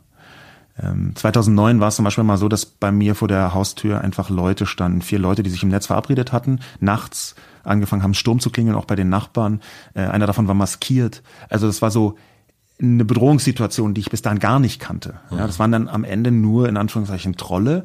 Aber erstmal sind vier angetrunkene junge Männer, einer ist maskiert, die äh, einfach dich nachts belästigen. Das ist jetzt nicht so ein Jackpot der Beruhigung, um es mal vorsichtig zu sagen. Und das waren so, so Situationen, wo ich gemerkt habe, okay, ich schotte das ab. Und diese Abschottung, die wirkt aber zurück aufs Publikum. Die wird teilweise als arrogant wahrgenommen, als äh, abschätzig. Wieso ist der so wenig persönlich? Wieso blockt der immer dann ab, wenn es um so wesentliche Sachen geht? Äh, bis in den Sound hinein. Das habe ich bei mir selber gemerkt. Ich habe dann einfach so sehr, sehr schnell aggressiv reagiert auf bestimmte Fragen auch und habe einfach eine Position eingenommen, selbst wenn das Gegenüber gar nichts damit zu tun hatte, so mit verschränkten Armen quasi. Ja, mhm. so, also so eine Lebensphase, wo ich hm, mit verschränkten Armen publiziert habe, weil ich über eine große Zeit die Öffentlichkeit als Bedrohung wahrgenommen habe. Und dass sich das langsam auflöst, das ist erst in den letzten Jahren passiert. Das hängt, glaube ich, eben mit dieser Weiterentwicklung zusammen. Ich weiß, das ist so ein bisschen gegenläufig. Das Netz scheint bedrohlicher zu werden und ich öffne mich mehr, mhm. aber ich glaube, das ist auch ein Teil Normalisierung und auch ein Teil, dass ich bessere Mechanismen gefunden habe, als nur unnahbare Härte im Netz vorzugaukeln. Ja, ich hatte das, also wir haben uns letzte Woche getroffen zum Essen und haben uns da zum ersten Mal kennengelernt und ich war total überrascht, weil deine Stimmlage, also jetzt ist sie auch mhm. angenehm, äh, äh, nicht konfrontativ, also mhm. nicht mit äh, verschränkten Armen, das ist, was mich sehr freut. Mhm. Ähm, aber eben genau das, ähm, das hat mich total äh, am Anfang, als wir uns da gegenüber saßen, total irritiert, dass die Stimme so anders ist. Also nicht so, äh, ich kenne dich natürlich auch von der Republika, das ist natürlich auch noch was anderes, wenn da jemand auf die Bühne eher lauter ist, aber ähm, ja, wie, es hört sich vielleicht total, keine Ahnung, bescheuert an, aber ich fand, dass du privat ähm, wirklich, also überhaupt, nicht, also diese Figur war mir plötzlich, ah, okay, das ist irgendwie dieses, das gibt einen Unterschied. Das, ähm, das gibt einen Unterschied. Ich versuche ihn kleiner zu machen, mhm. weil es mir auch nicht so gut tut, wenn ich, äh, sagen wir mal, in den Medien immer dieses Konfrontative betone. Das habe ich auch. Das ist, mhm. das ist jetzt, das ist nicht so, dass ich sagen muss, es ist eine totale Kunstfigur, hat gar nichts mit mir zu tun. In, privat bin ich ganz nett und so. Es ist, also ich habe in meiner Persönlichkeit auch konfrontative Elemente. Aber es ist schon so, dass ich in den Medien die eine Zeit lang sehr stark betont habe und dass das vielleicht gar nicht immer so wahnsinnig klug war. Es war funktional. Ja, das auf jeden Fall. Ja, wenn man sowieso schon auftritt und einfach so voll äh, Konfrontation geht, ne, dann ist es in bestimmten Situationen auch leichter. Ne? In bestimmten Situationen ist es auch sinnvoll. Ich war häufiger mit irgendwelchen AfD-Funktionären in Talkshows und dann ist es schon auch sinnvoll, wenn man einfach hardcore konfrontativ da vorgehen kann und auch äh, die, diese Angriffe dann so ernst meint und auch keine Rücksicht nehmen muss auf irgendwelche Wählerinnen und Wähler oder auf die eigene Partei oder auf irgendjemanden oder auf Vorgesetzte oder so. Ich bin in keinem Verband, ich bin selbstständig, bin nur für mich verantwortlich in dem Kontext. Ich muss dann, ich kann dann konfrontativ sein. Aber die Frage ist halt, was macht das mit einem selber? Ne? Und da habe ich gemerkt, es hat nicht nur gute Sachen mit mir gemacht und das habe ich dann versucht, so ein bisschen zu reduzieren. Ich weiß, aber es gelingt mir nicht jedes Mal. Aber was hat das ähm, im, im Negat, also so, was hat das, also diese Arme, wie, wie hast du es erst genannt, mit, mit verschränkten Armen publiziert, was ein schönes Bild ist. Ähm, was hat das negativ mit dir im Privaten gemacht? Es hat mir, weil es so eine Schutzfunktion ist, meine eigene Verletzlichkeit zu präsent gemacht. Das ist, wenn du aus dem Haus gehst und immer eine Ritterrüstung anhast, mhm dann ist das irgendwann nicht mehr ein Schutz, sondern eine Selbstverständlichkeit und dir wird total klar, dass immer noch eine Verletzlichkeit da ist, weil du Schutz brauchst. Also in dem Moment, wo du den mhm. Schutz so offen vor dir herträgst, dann fängst du eigentlich an, deine Verletzlichkeit zu institutionalisieren. Dann wird es so ein Standard. Und das, glaube ich, war schwierig für mich. Das konnte ich zum Glück schon vor einiger Zeit einigermaßen ablegen es ist, es macht aber definitiv was mit dir.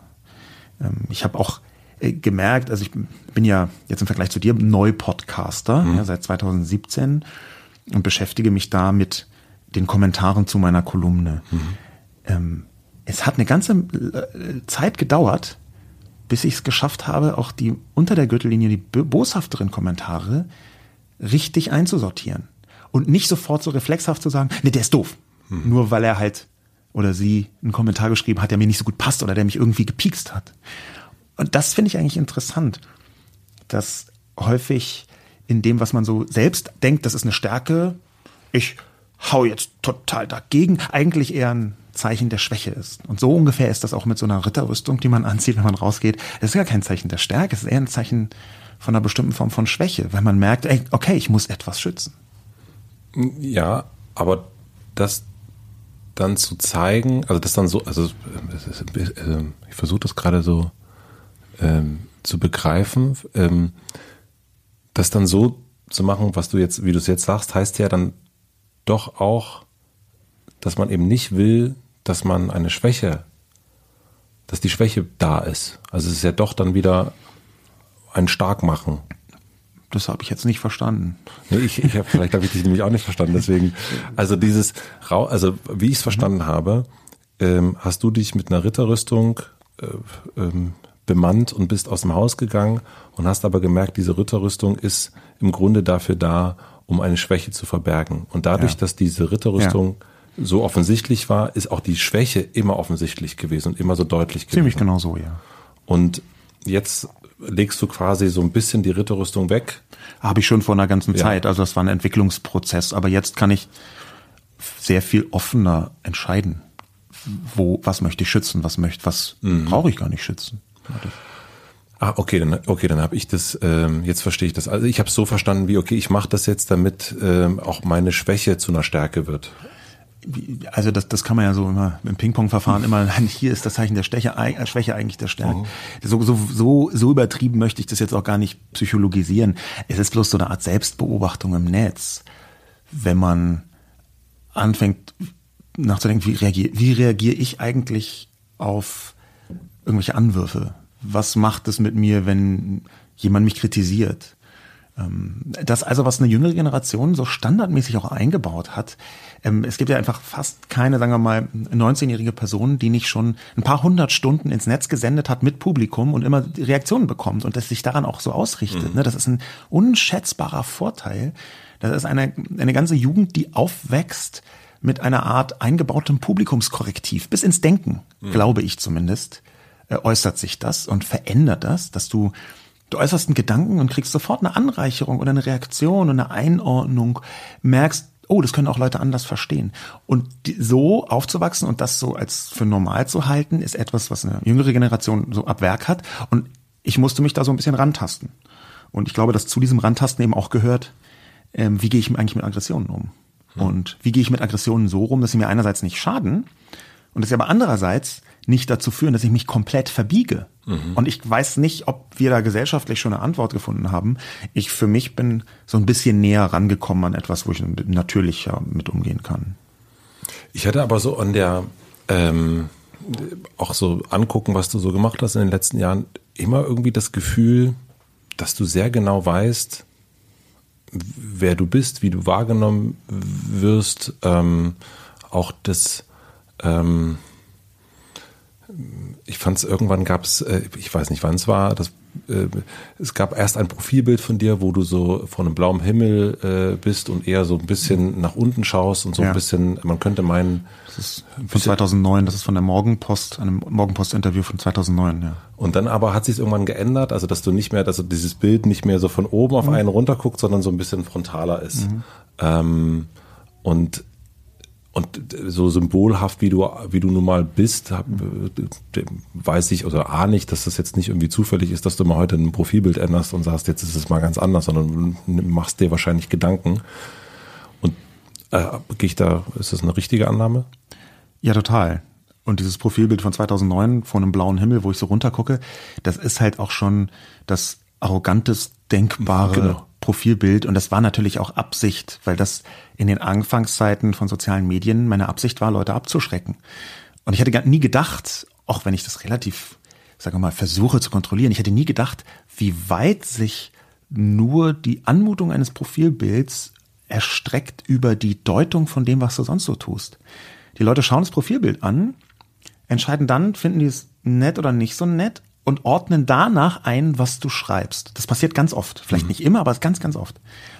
Und wenn zum Beispiel irgendwas Doppeldeutiges ist und du hast halt ein Profilbild, was irgendwie arrogant aussieht oder bösartig oder feindselig, mhm. dann deuten die Leute es sofort feindselig. Und jetzt, wo ich das sage, hört es sich total naheliegend an. Aber das selber zu checken, dass das, dass ähm, ein Teil deiner Online-Präsenz abfärbend wirkt auf alles, was du tust, wirkt buchstäblich alles. Das ist etwas, da mh, hm, da, da musste ich auch ein bisschen lernen, ja, obwohl das eigentlich mein Spezialgebiet ist. Ähm, und ich eigentlich dachte, okay, ich habe so ein Bild, was so abwehrend aussieht, weil es ja. auch abwehrend gemeint ja. war, dass das trotzdem noch bis auf irgendwelche Spiegel Online-Artikel äh, abfärbt. Das, das fand ich erstaunlich. Was ich daran erstaunlich fand, ist eher deine äh, diesen äh, mir fällt nur das englische Wort ein, gerade Awareness. Ähm,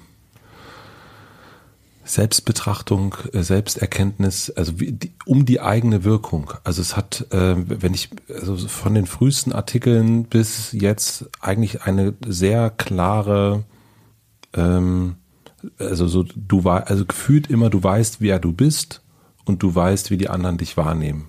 Also du bist nicht überrascht, wenn jemand sagt, äh, oh, das ist aber arrogant, sondern nach dem Motto, naja, also klar, also ich stelle mich ja auch so dar. Also so ein sehr ähm, ähm, die Fäden sehr in der Hand zu halten. Und, und auch zu wissen, wie ich mache das und dann passiert das. Also so die, so wirkt das auf mich so ein bisschen. Ist das eine Rückbetrachtung nur oder ist das auch? Nein, das war auch schon Absicht. Ja. Also das war auch schon eine bestimmte Form von Kontrollwunsch, was immer nur ein Wunsch sein kann, wo man näher rankommt oder weiter weg ist.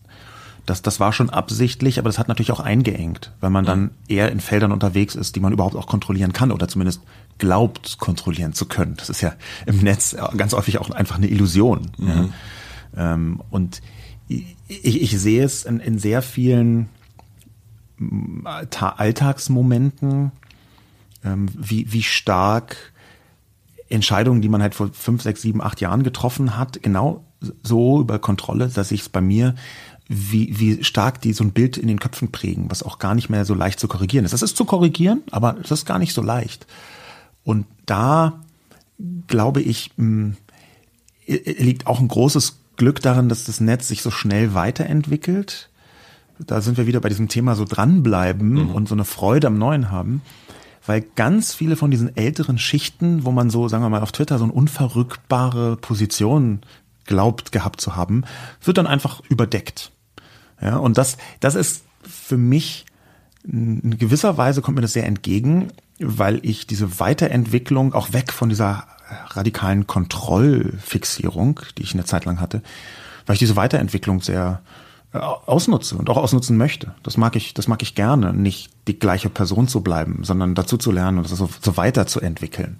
Da bin ich eigentlich auch äh, stolz darauf, dass ich das kann oder dass ich das zumindest versuche und es einigermaßen oft klappt. Ja, mich hat es überrascht, dass du ähm, auf, auf Instagram geteilt hast, dass dein Vater verstorben ist. Also das, da habe ich schon gemerkt, das hätte, also das wäre vor gefühlt vor zehn Jahren nicht möglich gewesen, oder? Also so, dass du das sowas teilst, dass du so einen, das ist ja wirklich so nah, das fand ich schon, fand ich beeindruckend. Würdest du den Tod eines Familienmitglieds äh, über Instagram teilen? Oder ein, ein intimes soziales Netzwerk? Hm, ich wüsste es nicht. Also das ähm, ist eine gute Frage. Kann ich dir kann ich dir nicht sagen, ob das also äh, also vielleicht auch mit Absicht noch nie drüber nachgedacht, weil ha, das passiert bestimmt nie mhm. in meinem Leben. Ähm, also ich finde natürlich, dass es was total Befreiendes hat, wenn das jemand macht. Also weil es ja auch eine Bekannte von mir hat ihr Kind verloren. Mhm. Und sie, und natürlich war das ein Thema. Also so, alle haben irgendwie, äh, man redet darüber, man weiß nicht genau, und sie hat das aber sehr, an einem Punkt sehr explizit gemacht. Und es war plötzlich für alle viel, viel einfacher. Der, der Umgang damit. Mhm. Ähm, und, und auch äh, mit ihr dann darüber zu reden und nicht, jetzt? So, sondern das, äh, da ist es mir zum ersten Mal aufgefallen, wie wohltun sowas auch sein kann, sowas, was sowieso da ist, explizit zu machen. Auch sowas Privates. Ähm, aber ich wüsste nicht, ob ich das so machen könnte, das weiß ich nicht. Das ist, ähm, mir ist natürlich wichtig, dieser private Raum, dass man den, also dass die Ängsten das so haben. Aber es, man macht es der Allgemeinheit, glaube ich, schon einfacher, wenn man das so macht. Gefühlt also da kann ich so zwei Sachen dazu sagen. Beide halte ich für interessant. Gut. Ich habe vor zehn Jahren auf Twitter sowohl den Tod meiner Tante wie auch den Tod meiner Großmutter veröffentlicht. Mhm. Damals war Twitter noch was anderes, ja. äh, was sehr anderes, aber ähm, das ist gar nicht für mich jetzt so wahnsinnig neu. Das ist der eine Punkt. Und der andere interessante Punkt ist, für, jedenfalls für mich persönlich interessant, auf Twitter hätte ich das nie gemacht. Weil in Twitter inzwischen eine Öffentlichkeit herstellt, die nicht nur in Teilen toxisch ist, sondern die auch ganz anders funktioniert als Instagram. Bei mir ist Instagram so ein ganz vergleichsweise kleines, relativ privates, auch experimentelles Medium, wo ich auch große Freude dran habe, im Moment schon ein paar Wochen nicht mehr, aber große Freude dran habe, Sachen auszuprobieren ich bin fast von Anfang an bei Instagram dabei, habe es dann ganz lange so schleifen lassen, obwohl ich gemerkt habe, oh, da braut sich etwas wirklich Großes zusammen.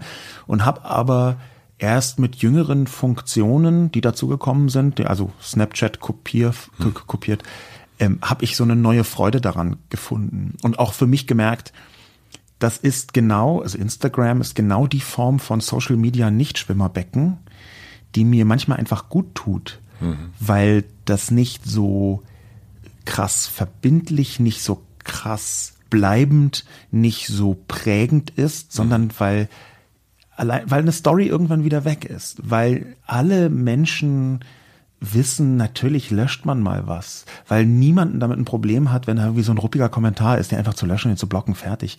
Und dann ist er einfach weg und ausgeblendet und nicht wie bei Twitter, wo dann über irgendwelche Mechanismen, dann kannst du halt nicht löschen, dann ist es noch da und dann kannst du blocken, aber andere anderen sehen es und so. Also solche bizarren Gedanken, die man sich um Großöffentlichkeit machen muss, die sind auf Instagram nicht vorhanden. Mhm.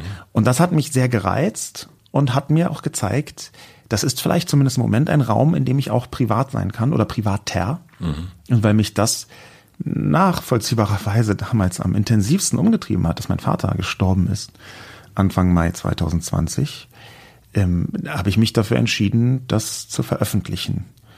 Nur auf Instagram. Und es hat sich richtig angefühlt. Und auch die Reaktionen waren mehrheitlich positiv. Super, also ich habe jetzt auch die Kommentare gelesen. Und da habe ich nichts gelöscht. Also mhm. das war, das war wirklich fast alles ähm, Beileidsbekundungen und freundschaftlich und auch, auch genau, wie ich es so ein bisschen heimlich natürlich gehofft habe. Mhm. Und hat dir das dann auch wirklich gut getan, das so zu machen? In dem Moment ja. Danach habe ich mit Menschen gesprochen und ein paar haben gesagt, ja, musste das sein, das ist schon fragwürdig. Ähm, manche dachten auch, ich habe äh, nur veröffentlicht die, die Hand meines Vaters und mhm. meine Hand ineinander. Manche dachten, das wäre die tote Hand, das war nicht die tote, das war davor. Mhm. Und dann kriegt das schon so einen leicht morbiden Beigeschmack. Aber ähm, ich in dem Moment war es richtig und ähm, ich glaube, es ist auch immer noch richtig, auch jetzt im Nachhinein. Diese Form von nicht ganz unmittelbarem Zuspruch, sondern so ein bisschen über Bande mhm. Social Media Zuspruch, die kann manchmal sehr wohltuend und öffnend sein. Und auch, dass ich für mich sage, es ist nicht ein Geheimnis, sondern das ist da mhm. und es ist aber nicht so in die Welt hinausgetragen, sondern eben nur in diesem äh, bisschen kleineren Teil der Welt, Instagram, wie für mich so aussieht jedenfalls. Und das, das fühlt sich, das hat sich richtig angefühlt. Und gleichzeitig hat natürlich dieser Tod sehr viel mit mir auch persönlich gemacht. Also nochmal so dieses, die, dieses also während Corona, mein Vater ist nicht an Corona gestorben, aber während Corona stirbt der Vater und dann merkt man so deutlich, wie, wie stark so Familie funktioniert und wie, wie sehr das eigene Gefühl, ähm, was hinterlässt man eigentlich, worauf geht man zu, was macht man, was möchte man machen, was möchte man noch machen. Also das Gefühl der eigenen Sterblichkeit ist natürlich, wenn die Eltern äh, sterben, nochmal doppelt so groß plötzlich. Und da, das hat auch bei mir einiges so in Gang gesetzt. Darf ich dich danach fragen oder ist das dir also auch noch? Nein, da, darfst du fragen. Einfach einen, ich möchte schon immer Kinder haben und das ist durch den Tod meines Vaters hat es sich nochmal bestätigt, dass dieser Wunsch nicht ein, dass dieser Wunsch in mir auch groß ist und mhm. präsent und ähm, aber, aber generell auch Familie insgesamt. Ich war eine Zeit lang ähm, verstritten mit einem Teil meiner Familie. Hm. Und habe das nach dem Tod meines Vaters gemerkt, dass, es, dass ich das gar nicht länger möchte, sondern dass ich da so eine Form von Versöhnung eigentlich haben möchte, nach der ich mich auch wiederum gesehnt habe, also relativ, das, das hört sich vielleicht merkwürdig an, aber eine bestimmte Form von Sehnen, die ich vorher nicht zugelassen habe, die ist auch so ein bisschen dann geplatzt. Also, eine, eine Art Knoten ist geplatzt, wo ich vorher versucht habe, es so ein bisschen wegzudrücken. Dass man merkt dann schon, was ist einem wichtig, was möchte man und was ist vielleicht nicht so wichtig, wie man sich eine Zeit lang vorgegaukelt hat. Jetzt hast du gerade gesagt, dass du gemerkt hast, dass du ähm, einen Teil mit der Familie verstritten warst und das gar nicht wolltest. Was hast du gelernt so in der Zeit, was du mir weitergeben kannst? Also in diesen, in diesen Wochen mit deinem Vater, die letzten, also wo, wo du gemerkt hast, ey, das hätte ich vielleicht gern eher gewusst oder das ist vielleicht etwas, was man jemandem mitgeben kann, der, der zwei gesunde Eltern hat und ähm, ja. Das krasseste, was ich lernen musste, ist, dass man, wenn man verzeiht, jemandem, der demnächst stirbt, dann ist das ein einseitiger Prozess. Das ist gar nicht, dass man ein Gespräch aufmacht Und dann klärt sich zum Schluss nochmal alles, auch wenn man weiß, dass es eigentlich etwas ist, wo man immer herbeigesehnt hat, wir sprechen uns aus und dann wird alles wieder gut. Aber das ist gar nicht so.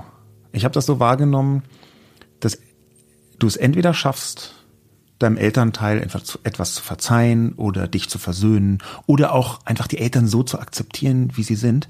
Das ist, kommt nur von dir. Das findet nur an dir statt.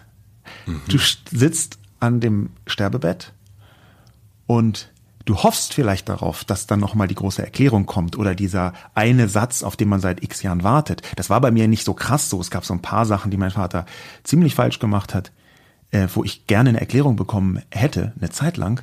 Und ich habe in den Wochen vor seinem Tod gemerkt, eigentlich will ich gar nicht die Erklärung, sondern eigentlich will ich eine Form von Frieden machen mit meinem Vater, die nur von mir abhängt, die ich in mir aufbauen muss, diese Form von Frieden. Und wo ich nicht warten muss auf einen Satz, auf den erlösenden Satz von meinem Vater. Ich habe übrigens damals das so gemacht, weil.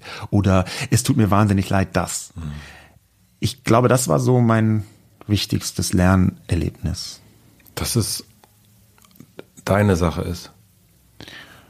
Dass es etwas ist, was du letztlich mit dir ausmachen musst. Dass hm. du bestimmte Formen der Beziehung zu den Eltern, da kannst du die Verantwortung nicht immer auf deine Eltern schieben, sondern da musst du dir die Verantwortung auch selber nehmen und diese Verantwortung auch dann wahrnehmen. Das ist eine Form von emotionaler Staffelstabübergabe, wo ich auch für mich ganz heftig gemerkt habe, dass ich da lange eine Hoffnung hatte, die gar nicht so erf erfüllbar war. Mhm.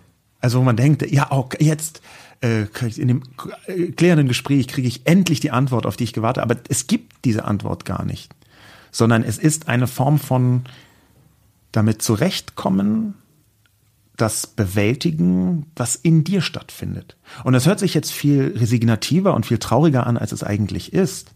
Ich glaube, dass das auch noch natürlich total davon abhängt, was sind da ist eigentlich vorgefallen. Es gibt irgendwelche Monstrositäten, da möchte ich jetzt niemandem zumuten, das nur für sich zu klären.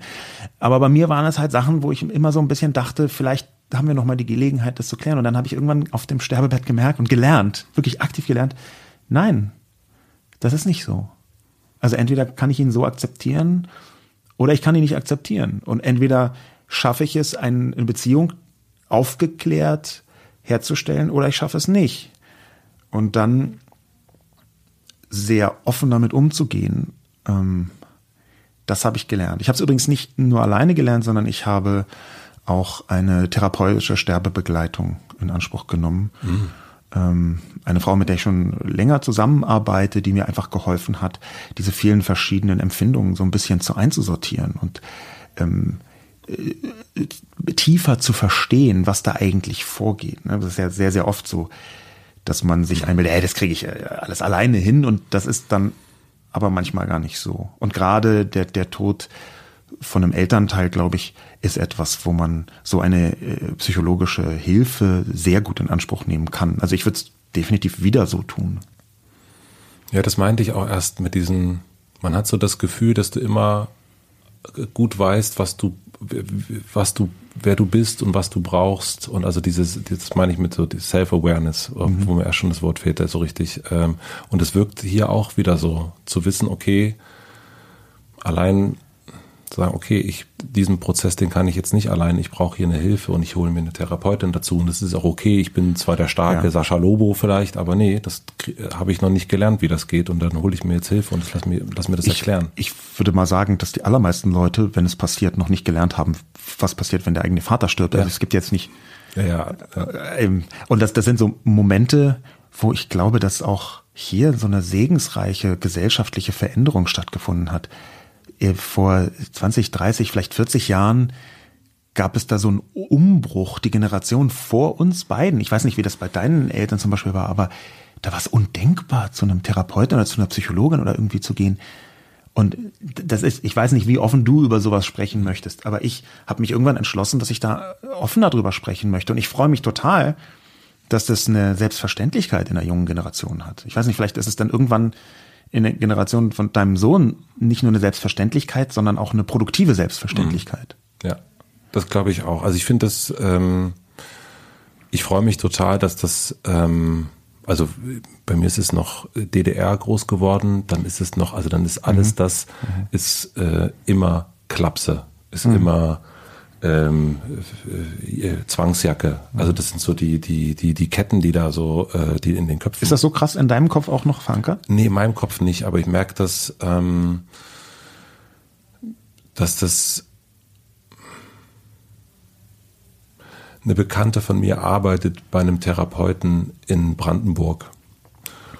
Und es gibt immer ganz, ganz viele Termine nach Feierabend durch die Hinterzimmertür. Mhm. Noch nach wie vor. Also, dass man sich nicht, oder am Wochenende, dass man sich nicht traut, durch den Eingang zu gehen und zu zeigen, ich gehe jetzt gerade zu einem Doktoren, der mir, also der ein, Psychotherapeut ist, ähm, also kein Doktor, also ein Therapeut ist. Also das, äh, daran merke ich das schon, dass das eben nicht äh, normal ist, ähm, ähm, dass man immer noch Angst hat vor den Blicken der anderen, was könnte das bedeuten, aber es ist natürlich ganz, also äh, die Generation meiner Eltern, ähm, die äh, ja die Hälfte ihres, also die bis meine Eltern waren, als die Mauer gefallen ist, irgendwie Anfang 20. Also äh, wenn jemand auch wirklich gehen darf, dann diese Generation. Ja. Auf jeden Fall. Also da hat sich so viel verändert ähm, und was also ein ganzes ganzes System ist einmal komplett umgedreht worden. Also wir merken jetzt schon, was Corona mit uns macht. Ja. Ähm, fünf Monaten. Ähm, also ich ähm, finde das schade, dass es eben noch nicht, also das ist schade für diese Generation, dass sie das nicht als äh, Werkzeugkoffer irgendwie. Würdest du denn persönlich da offen drüber reden, wenn es so wäre? Ja, absolut. Ja, ja. Weil das ist ja für manche auch so ein Thema der Angreifbarkeit und der des gesellschaftlichen Ansehens und auch eher so, so ein Tabuthema. Ähm, also mein echtes Tabuthema. Die meisten Themen, wo drauf steht Tabu, sind ja dann gar nicht wirklich Tabu, aber das ist ja wirklich eins, wo Leute ganz penibel darauf achten, dass das um Gottes Willen nicht in die Öffentlichkeit kommt und dann aber eine jüngere Generation und ich, ich glaube, das hat irgendwie auch mit sozialen Medien zu tun, also irgendwie oder mit einer digitalen Öffentlichkeit, kann ich aber nicht genau sagen, es ist nur so ein Gespür, eine jüngere Generation eher offensiv damit umgeht. Einfach auch dann so auf Insta sagt, so, ich war gerade bei meinem Therapeuten und habe X, Y, Z. Also oder dass eine Vielzahl von Büchern erscheint, wo Menschen sehr offen und sehr offensiv auch über ihre eigenen Empfindungslandschaften und äh, eventuelle Störungen und Verwerfungen sprechen und schreiben. Ja, wir hatten eine Autorin von uns, Katrin Wessling, ähm, die auch mehrere Bücher schon zu dem Thema geschrieben hat. Und dabei, durch sie habe ich das ganz krass so gelernt, auch so innerhalb von einem Jobkontext, so dass da ganz offen drüber gesprochen wurde, über die eigene Depression und wie, wie geht's ihr gerade und dass sie jetzt zum Therapeuten muss und so weiter und so fort. Und hat das, sie hat, deswegen darf ich das sagen, weil das auch sehr öffentlich mhm. ist. Ähm, und wir hatten das, also ich, das mache ich auch sehr öffentlich. Ähm, also du hast das, ne, du hast Hilfe dir geholt beim, beim Sterben deines, deines Vaters.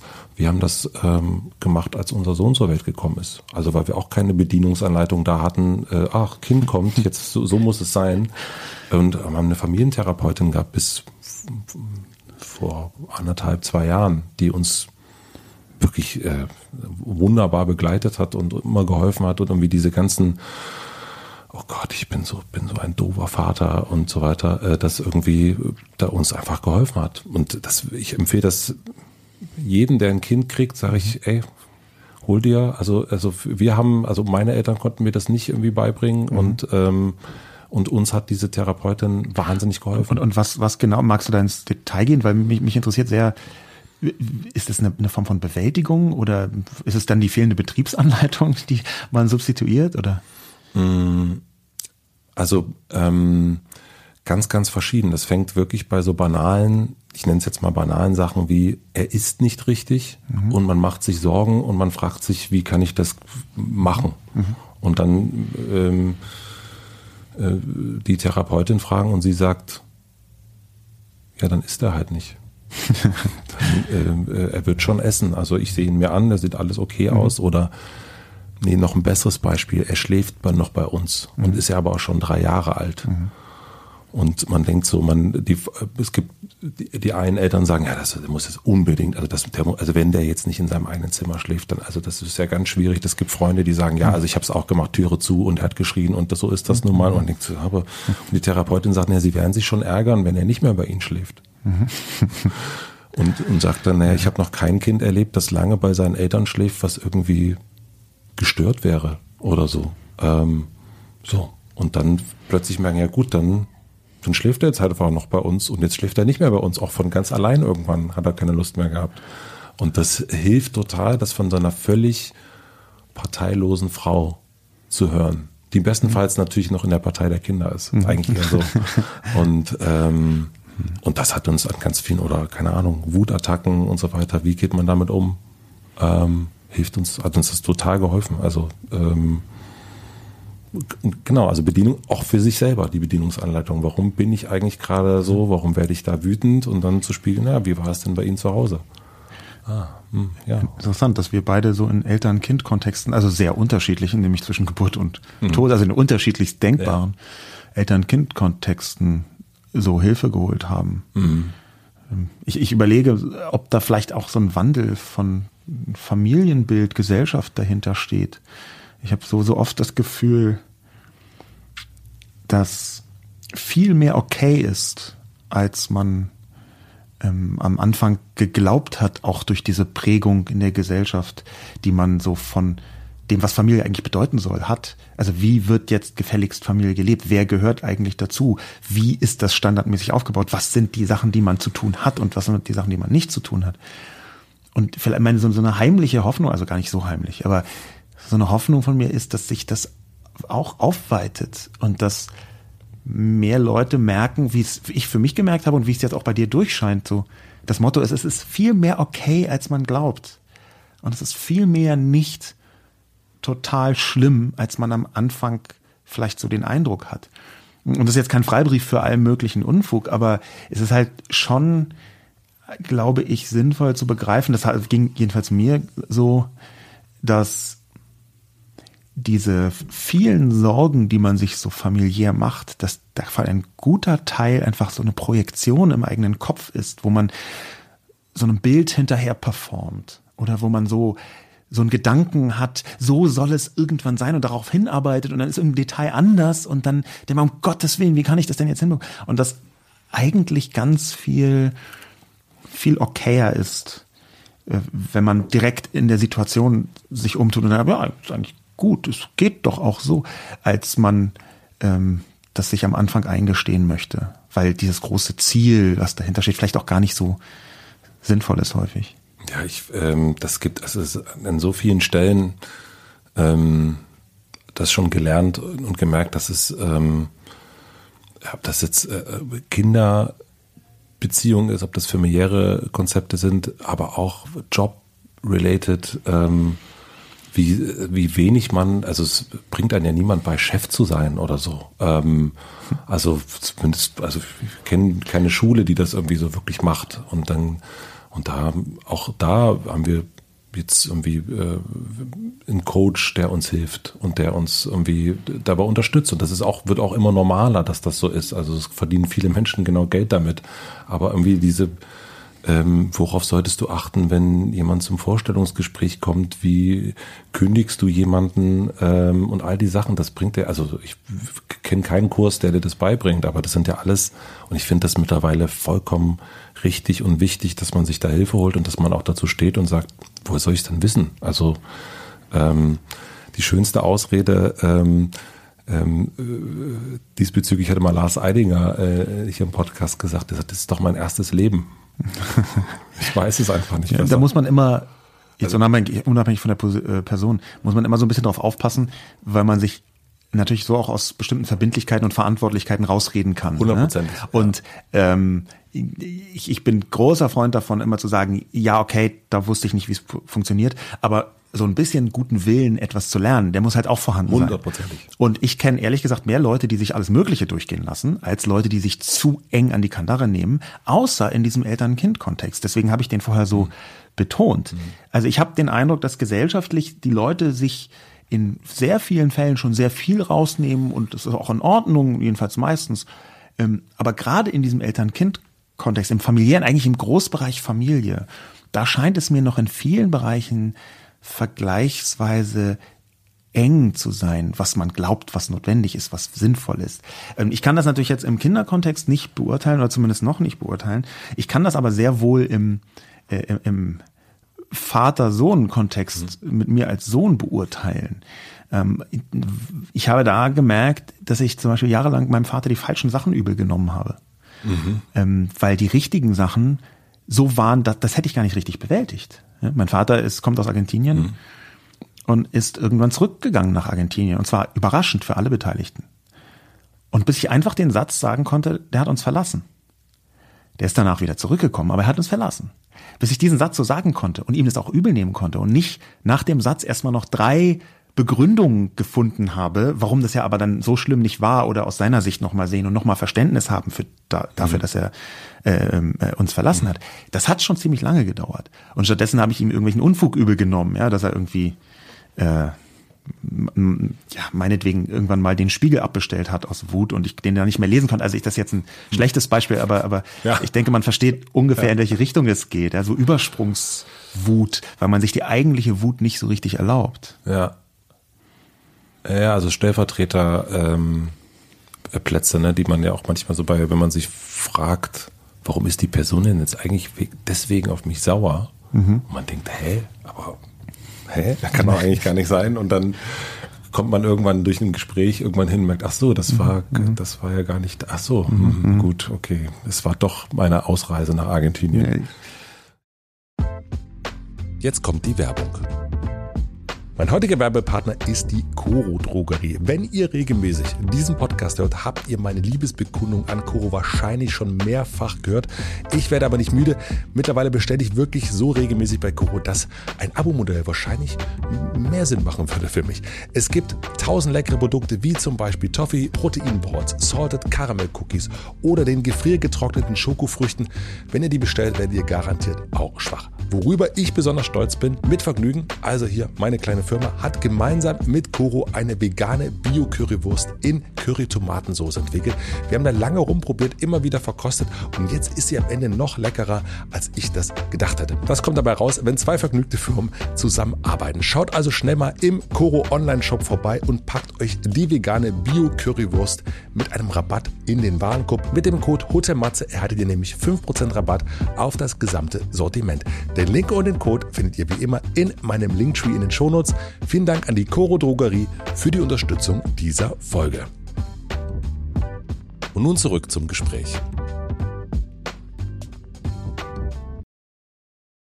Und du hast dir dann erlaubt, wenn ich das so richtig verstehe, wirklich irgendwann zu sagen, nee, ich fand das doof, dass der ja. nach Argentinien gegangen ist. Ja, naja, also doof ist untertrieben. Das ist einfach, ein, äh, wenn ein Elternteil die Familie verlässt ähm, und auch deutlich wird, das war eine aktive Entscheidung, dann ist das mehr als doof, dann ist das, dann kann das traumatisierend sein. Mhm. So, so kann man das formulieren. Und ich glaube auch, dass es sinnvoll ist, so zu formulieren. Völlig unabhängig davon, ob sowas gerade bei Kindern wie eine Scheidung oder sowas wie äh, elterliche Streits, ob das nicht auch andere Perspektiven hat, von denen man das sehen kann. Manchmal ist einfach ein Auseinandergehen von Eltern, selbst wenn Kinder vorhanden ist, ähm, sinnvoller als alles, was als Alternativen vorhanden wäre. Aber trotzdem erstmal das so einzugestehen und zu sagen, ja, das ist schlimm und das hat eine schlimme Wirkung. Das halte ich für, für wichtig. Hat dein Vater verstanden, was du beruflich machst? Ähm, jein. Das hängt zum einen damit zusammen, dass eine Zeit lang ich selber gar nicht so hundertprozentig verstanden habe, was ich beruflich mache. Das hört sich jetzt nach einer Merkwürdigkeit an, aber es ist faktisch tatsächlich so, dass ich ganz lange dachte, ich bin halt Interneterklärer und faktisch war ich aber eine Art ähm, Repräsentation einer neuen Welt. Und diese Repräsentation ist eher etwas, was ein Gefühl herstellen soll, als eine tiefe Erklärung. Und es ist für ein das Gefühl zwar ganz gut, wenn du auch einen Satz hast, der, sagen wir mal, Twitter erklärt oder äh, drei kluge äh, Absätze darüber schreiben kannst, was eigentlich Facebook mit der Gesellschaft tut. Aber wichtiger ist, dass man das Gefühl vermittelt, da ist jemand, der ist in der Lage, das zu begreifen und der mhm. kann das weiter transportieren, weil das drückt eine gewisse Kontrollierbarkeit und eine Beherrschbarkeit aus. Aha, dafür gibt es jemanden, der ist da zuständig, so mhm. ungefähr. Mhm. Und das habe ich selber ganz lange nicht so verstanden. Und dann war natürlich auch mein Vater da auf einer ähnlichen Ebene. Das ist besser geworden und er hat dann ein tiefes Verständnis auch dafür entwickelt, als ich politischer geworden bin. Also nicht nur so technologisch, sondern als ich sehr viel gesellschaftlicher und politischer geworden bin. Mein Sohn hat, ähm, ich habe dem, der, der, guckt immer mal, was ich mir so angucke und dann ähm, hat er gesehen, dass ich mir ein Video von dir angucke. Und der ähm, sagte dann, und ich fragte, was denkst du, was er macht? Und er sagte erst Actionheld. Ähm, und ja, ich glaube, das Actionheld war das erste und das zweite war dann aber Autor. Ähm, was, wo ich dachte, oh, schon mal nicht schlecht. Also ich würde mich natürlich freuen, wenn beides stimmt, aber Autor ist zumindest auf jeden Fall auch definitiv wahr. Was ist jetzt für dich die Erklärung für dich selber gerade? Also Interneterklärer, das hatten wir jetzt quasi ähm, und, und Repräsentant, das ist auch genau das richtige Wort für, die, für diesem Haus. Mhm. Äh, hier, das ist, äh, das ist ein schönes Haus, kommen Sie rein. Mhm. Ähm, was ist es für dich jetzt gerade? Ich möchte das eher in zwei, drei Sätze fassen als in eine einzelne Begrifflichkeit, weil sich das gerade wandelt und auf, wie ich glaube, auch wichtige Weise wandelt. Für mich wichtige mhm. Weise. Wir haben seit einiger Zeit, ich sag mal fünf Jahre, aber das ist plus minus, eine derartige Komplexität der Welt, eine derartige Verbunden und Verwobenheit in ganz vielen Dimensionen, dass es deutlich schwieriger geworden ist zu verstehen, was vor sich geht und was man wie priorisieren könnte. Und ich begreife es als Teil meiner Aufgabe, ein Angebot herzustellen, um die Welt besser zu verstehen. Und ich tue das, indem ich nachvollziehbar mache, wie gehe ich denn an Weltverständnis ran? Mhm. Ich glaube, das ist deswegen wichtig, und zwar nicht nur, dass ich das mache, sondern dass Menschen das tun und auch viele und auch diverse Menschen das tun, weil jetzt gerade ein Wandel stattfindet auf mehreren Ebenen, also unterschiedliche Wandel, die ganz entscheidend die Welt prägen werden, in die wir und spätestens unsere Kinder hineingeworfen sind. Und das ist jetzt nicht nur der Klimawandel, das ist auch sowas wie der Rechtsruck, das ist auch sowas wie die Wirkung der digitalen Vernetzung und der Globalisierung, das ist sowas wie Corona selbst. Das sind diese vielen kleinen Realitätsschocks und manchmal sehr großen Realitätsschocks, wo wir uns als verschiedene Gesellschaften jetzt irgendwie verhalten müssen. Aber wie verhalten wir uns denn? Was ist denn wichtiger, was ist weniger wichtig? Machen wir jetzt Vollgas auf Klimawandel und kümmern uns gar nicht um den Rechtsdruck oder umgekehrt oder was? Und solche Sachen zumindest zu versuchen zu verstehen und ein Angebot zu machen, auch explizit für die Öffentlichkeit und explizit auch für Nicht-Expertinnen und Experten. Ein Angebot zu machen, dass man eine eigene Herangehensweise an die Welt hat. Das begreife ich als meine Aufgabe. Das ist ja schon eine sehr, sehr große Aufgabe. Absolut. Also, das ist, wie ist das zu bewältigen? Wenn ich das so genau wüsste, dann würde ich ja so das eine abschließende Buch darüber schreiben. Aber das ist kein komischer Spruch, dass ich das als Angebot sehe, sondern das ist tatsächlich etwas, was ich für mich erarbeite. Es ist auch ein Stück weit Bewältigung und was ich dann versuche mit anderen Leuten zu teilen. Schaut mal hier, das sind Gedanken, die man sich darüber machen könnte und so könnte man darauf reagieren. Und dieses sehr vorsichtige Formulieren, Angebot oder dass ich jetzt so konjunktiv und solche Sachen, das hängt damit zusammen, dass wir, glaube ich, in den letzten Jahren alle miteinander gemerkt haben, dass die Welt nicht nur komplexer und komplizierter ist, sondern auch eine ganze Reihe Überraschungen parat hält. Und zwar genau auch für Leute, die glauben, über Jahre genau verstanden zu haben, wie es funktioniert. Und plötzlich kommt dann halt so eine Pandemie und nichts, was vorher selbstverständlich war, ist noch wirklich selbstverständlich. Und ganze Berufsgruppen, die vorher gesagt haben, mir das geht überhaupt nicht, merken doch, es geht natürlich doch. Mhm. Und solche Entwicklungen, jetzt vielleicht nicht vorherzusehen, ich bin jetzt kein Vorherseher, aber solche Entwicklungen einzusortieren, das ist, glaube ich, so notwendig, dass das viele Menschen machen sollten. Und ähm, ich bin sehr froh, dass das für mich etwas ist, womit ich nicht nur Geld verdienen kann, sondern was auch von, von, von Leuten geschätzt wird, wenn ich das tue.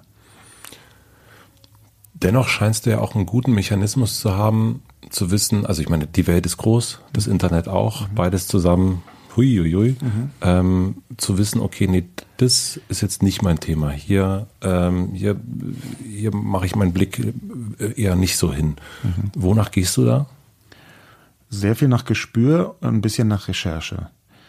Ähm, ich glaube, die Herangehensweise ist fast immer, und das können Leute sicher nachvollziehen, die richtige Mischung aus Größenwahn und Demut äh, herzustellen.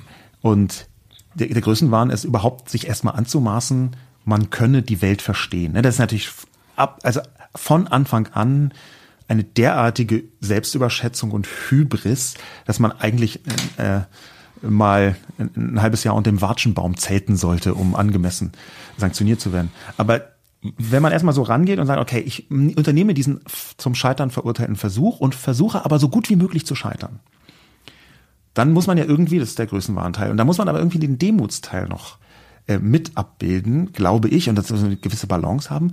Und das funktioniert für einen selbst total gut, habe ich die Erfahrung gemacht, wenn man sagt, nee, in dem Bereich habe ich keine Ahnung. Also weiß, weiß ich überhaupt nichts. Also das ist gar nicht mein Ding.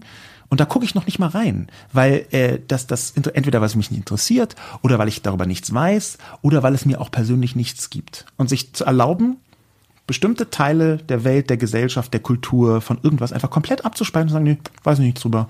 Sorry, nein, danke. Das ist, glaube ich, sinnvoll, um sich nicht komplett überrollen zu lassen von diesem Geschehens-Tsunami, den die Welt die ganze Zeit über uns ausregnet. Und ist das eine neue Erlaubnis? Oder ist das.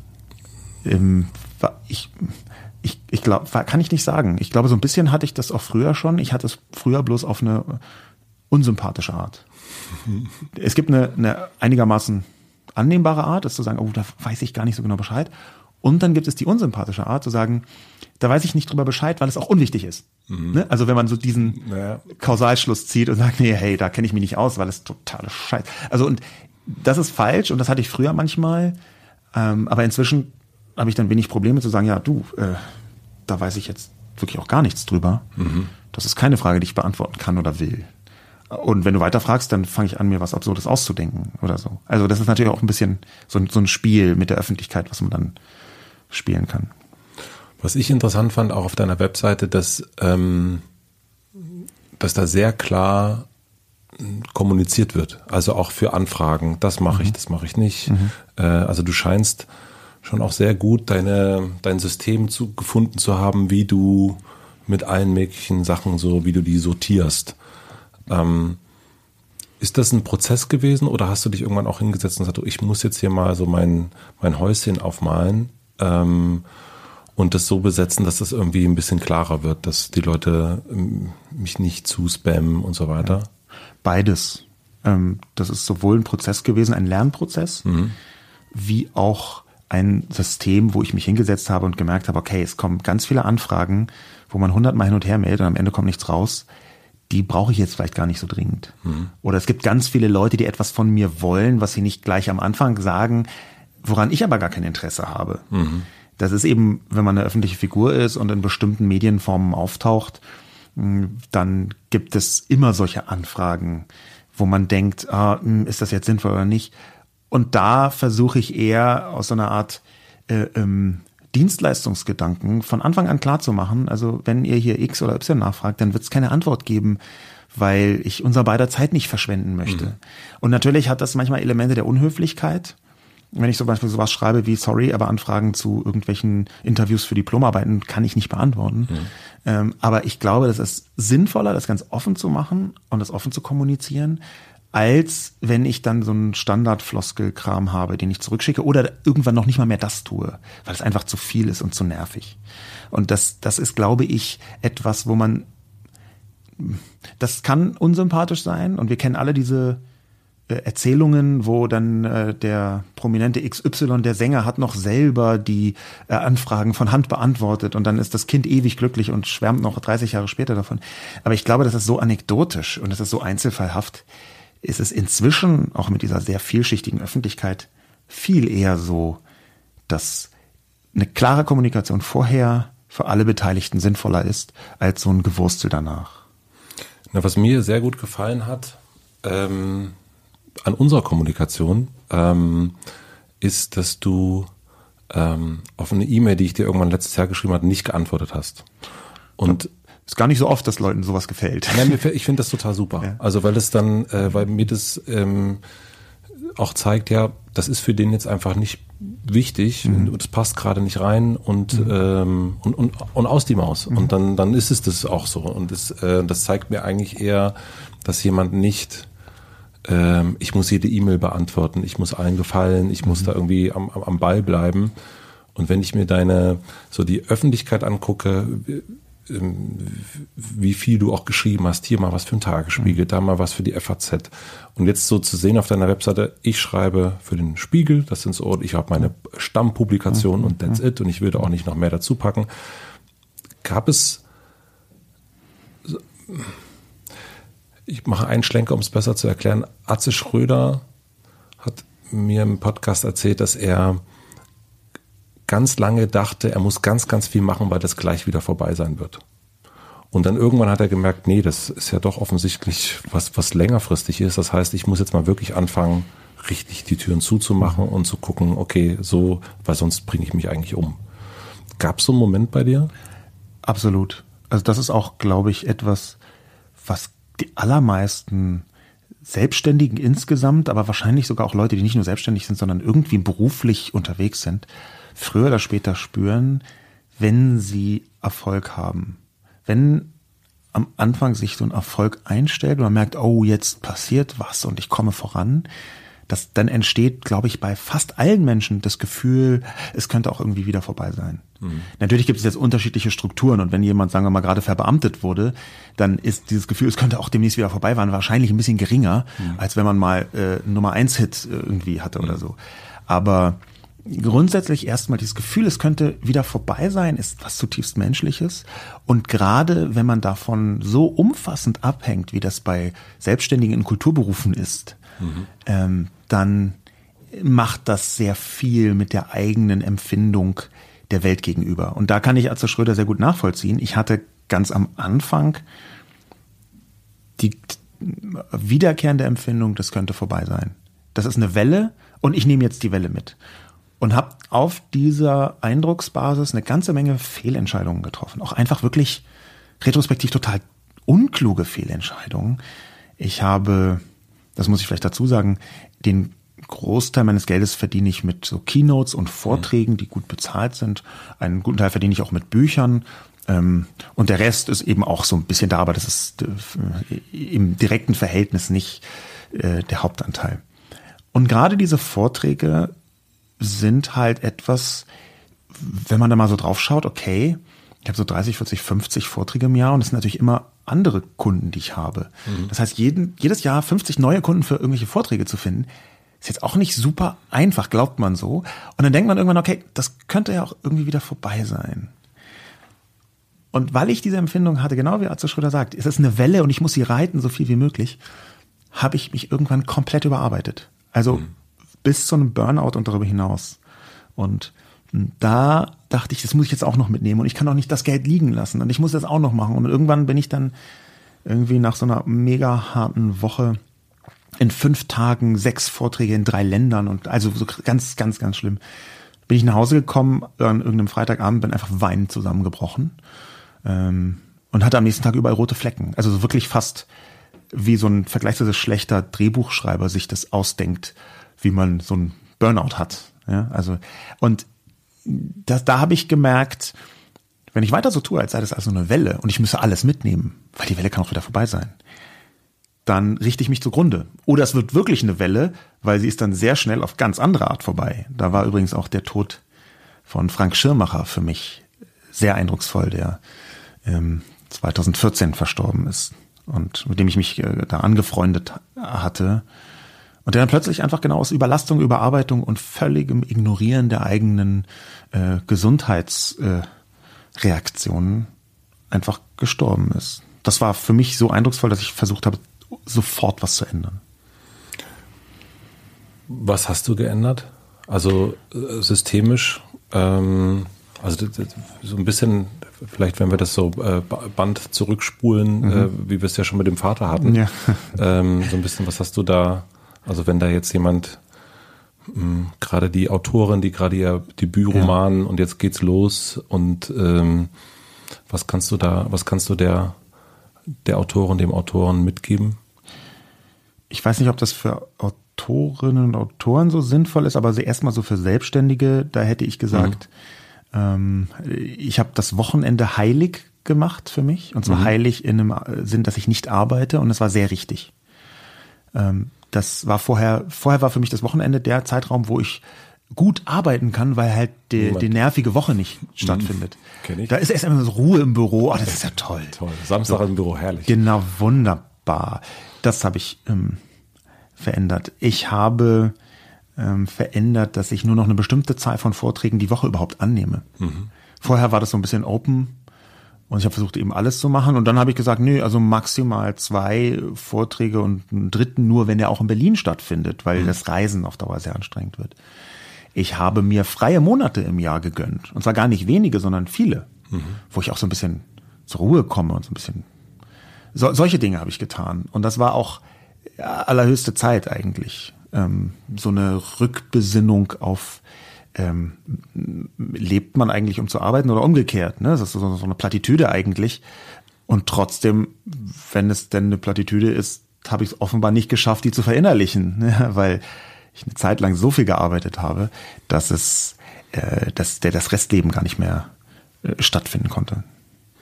Ja, das ist, ähm, ich kenne viele Menschen, die sich ähnlich wie du äh, mit dem Thema so New Work und und ähm, also beide kennen mhm. Ansgar äh, Oberholz ganz gut, ja. hallo Ansgar, äh, der sich so viel mit mit mit Arbeit und neuer Arbeit und man kann überall arbeiten beschäftigt, aber auch genauso wie du und ich ähm, und viele andere die Freiheit eigentlich im Grunde dazu führt, dass man eigentlich trotzdem viel arbeitet und sau viel arbeitet und eigentlich zu viel arbeitet und dass diese Freiheit gar nicht so sehr die ist natürlich toll und super, dass man jetzt überall seinen Laptop aufklappen kann, aber es ist auch extrem wichtig, dass man auch weiß, wann man den wieder zuklappen muss. Absolut. Das ist so, wie du vorher gesagt hast, hast ähm, es gibt halt nicht eine Bedienungsanleitung zum Kind dazu. So ist das ungefähr auch bei der Selbstständigkeit. Es gibt zwar inzwischen Angebote und auch Verbände, die das so ein bisschen versuchen zu greifen, aber die, an, die Selbstständigkeit in digital vernetzten Zeiten die Arbeit insgesamt in digital vernetzten Zeiten, das kann auch einfach nur angestellt, aber Homeoffice sein. Das muss man neu lernen. Das hat einem vorher nie so richtig jemand gesagt. Inzwischen gibt es da Angebote auch in den Unternehmen und jetzt gerade durch Corona interessanterweise hat ja Homeoffice einfach eine Explosion erlebt, die auch in einer Größenordnung die Gesellschaft verändern wird, von der wir bisher gar nicht ahnen, wie, wie groß das wird. Aber du musst neu lernen, wie funktioniert Arbeit eigentlich, wenn ich es nicht im Büro mache. Und man denkt, das ist so selbstverständlich. Und man denkt, das kriege ich schon irgendwie hin. Aber einem fehlt das basalste Werkzeug, um die simpelsten Situationen irgendwie einigermaßen geschmeidig hinzubekommen. Ähm, und da glaube ich, da brauchen wir so, so, eine, so eine Verfahrensweise, wo man ständig neu lernt, wie gehe ich mit neuartigen Arbeitssituationen um. Und das Wichtigste dabei ist gar nicht so sehr wie schaffe ich das jetzt irgendwie, meinetwegen über einen VPN-Tunnel auf das Intranet zuzugreifen oder diesen ganzen Kram, den Leute so zuerst fragen, sondern wie schaffe ich es eigentlich, diese Entgrenzung der Arbeit, so nennt man das ja dann, ähm, so im Zaum zu halten, dass mein Restleben davon nicht betroffen ist. Wie schaffe ich es eigentlich, eine Mail, die extrem wichtig sein könnte, um 21.09 Uhr am Freitagabend, einfach bis Montag zu ignorieren, weil ich beschlossen habe, ich möchte Wochenende machen. Mhm. So, solche, solche Antworten, die muss man gar nicht immer aufs Neue finden, die haben Leute schon gefunden und gleichzeitig muss man es weiterentwickeln, weil die, Neu die Technologie sich weiterentwickelt. Und dann ist halt Slack anders als eine Mail, ja, und dann ist eine Videokonferenz noch anders als irgendwie ein, ein Brief, den man bekommt und so. Und da, da glaube ich und da hoffe ich auch, dass sich neue Praktiken rausbilden, wie man lernt, obwohl man mit dem Laptop überall arbeiten kann, dass man davon nicht so krass aufgefressen wird, wie das bisher ziemlich oft passiert. Von wem lernst du da? Ähm, äh, durch Beobachtung hauptsächlich, aber auch durch Beobachtung meiner eigenen Reaktion. Wenn ich zum Beispiel sage, okay, jetzt gucke ich mal sechs Stunden nicht in die Mails rein, mhm. dann versuche ich mich selber dabei zu beobachten, auch diese Reflexe, wie man dann denkt, ah, kurz auf dem Smartphone vielleicht doch in die Mail schauen. Mhm Ähm, da, davon kann man viel lernen, wenn man da realistisch sich selbst beurteilt, was gar nicht so leicht ist. Hört sich ja auch nicht leicht mhm. an. Aber noch viel mehr lerne ich davon, wenn ich andere Leute beobachte, wie machen die das eigentlich? Mhm. Das, das ist immer ein, ein sehr reichhaltiger Erfahrungsschatz, den man übrigens auch äh, digital abbilden kann. Also wenn Leute in irgendwelche Foren reinschreiben, das habe ich so und so gemacht. Und das ist, das ist, ein, das ist ein sehr schöner und sehr umfangreicher Wissensschatz, den man jetzt nicht eins zu eins kopieren sollte, aber wo man seine Schlüsse daraus ziehen kann. Wo guckst du da rein? Also Forens, For, Forens-technisch? Es gibt Forums? unendlich viele Blogs über New Work. Es gibt Podcasts über New Work. On the Way to New Work zum ja. Beispiel, ähm, den Christoph. ich genau ähm, wo ähm, darüber gesprochen wird, wie man da eigentlich mit umgeht, mit diesen ganzen neuen ja. Entwicklungen. Und wo es gar nicht so sehr nur um Technologie geht, sondern um so eine gesellschaftliche äh, äh, Entwicklung. Und, und dann natürlich kann man ganz nebenbei viel lernen. Wenn man sich einfach so einen YouTube-Clip anschaut, der gar nicht so viel mit Arbeit zu tun hat, ähm, auf den ersten Blick, aber dann trotzdem eine, einen Einblick in eine Agenturwelt 2020 erlaubt. Ja, wo deutlich wird, okay, ah, das passiert hier so und so und so. Da, davon, von diesem Nebenbei lernen, das, das, davon kann ich äh, relativ viel profitieren. Gehe ich recht in der Annahme, dass du wirklich sau viel Zeit einfach dir Sachen anguckst und, und Sachen hörst und Sachen liest und ähm, so deinen, deinen Tag wirklich sehr viel damit verbringst, aufzusaugen? Ja, also dieser Film aus den frühen 50er Jahren, äh, Nummer 5 lebt, die Älteren werden sich vielleicht erinnern. Nee, ich glaube, der ist irgendwie aus den 80ern, aber Nummer 5 lebt, das ist so ein Roboter, der zum Leben erweckt wird, der Input, Input, Input äh, schreit und darin habe ich mich schon immer sehr wiedergefunden. Es ist tatsächlich so, dass ich äh, 90 Prozent der Informationen, die ich zu mir nehme, lese. Also ich bin sehr schriftfixierter Typ, ähm, aber das tue ich praktisch den ganzen Tag.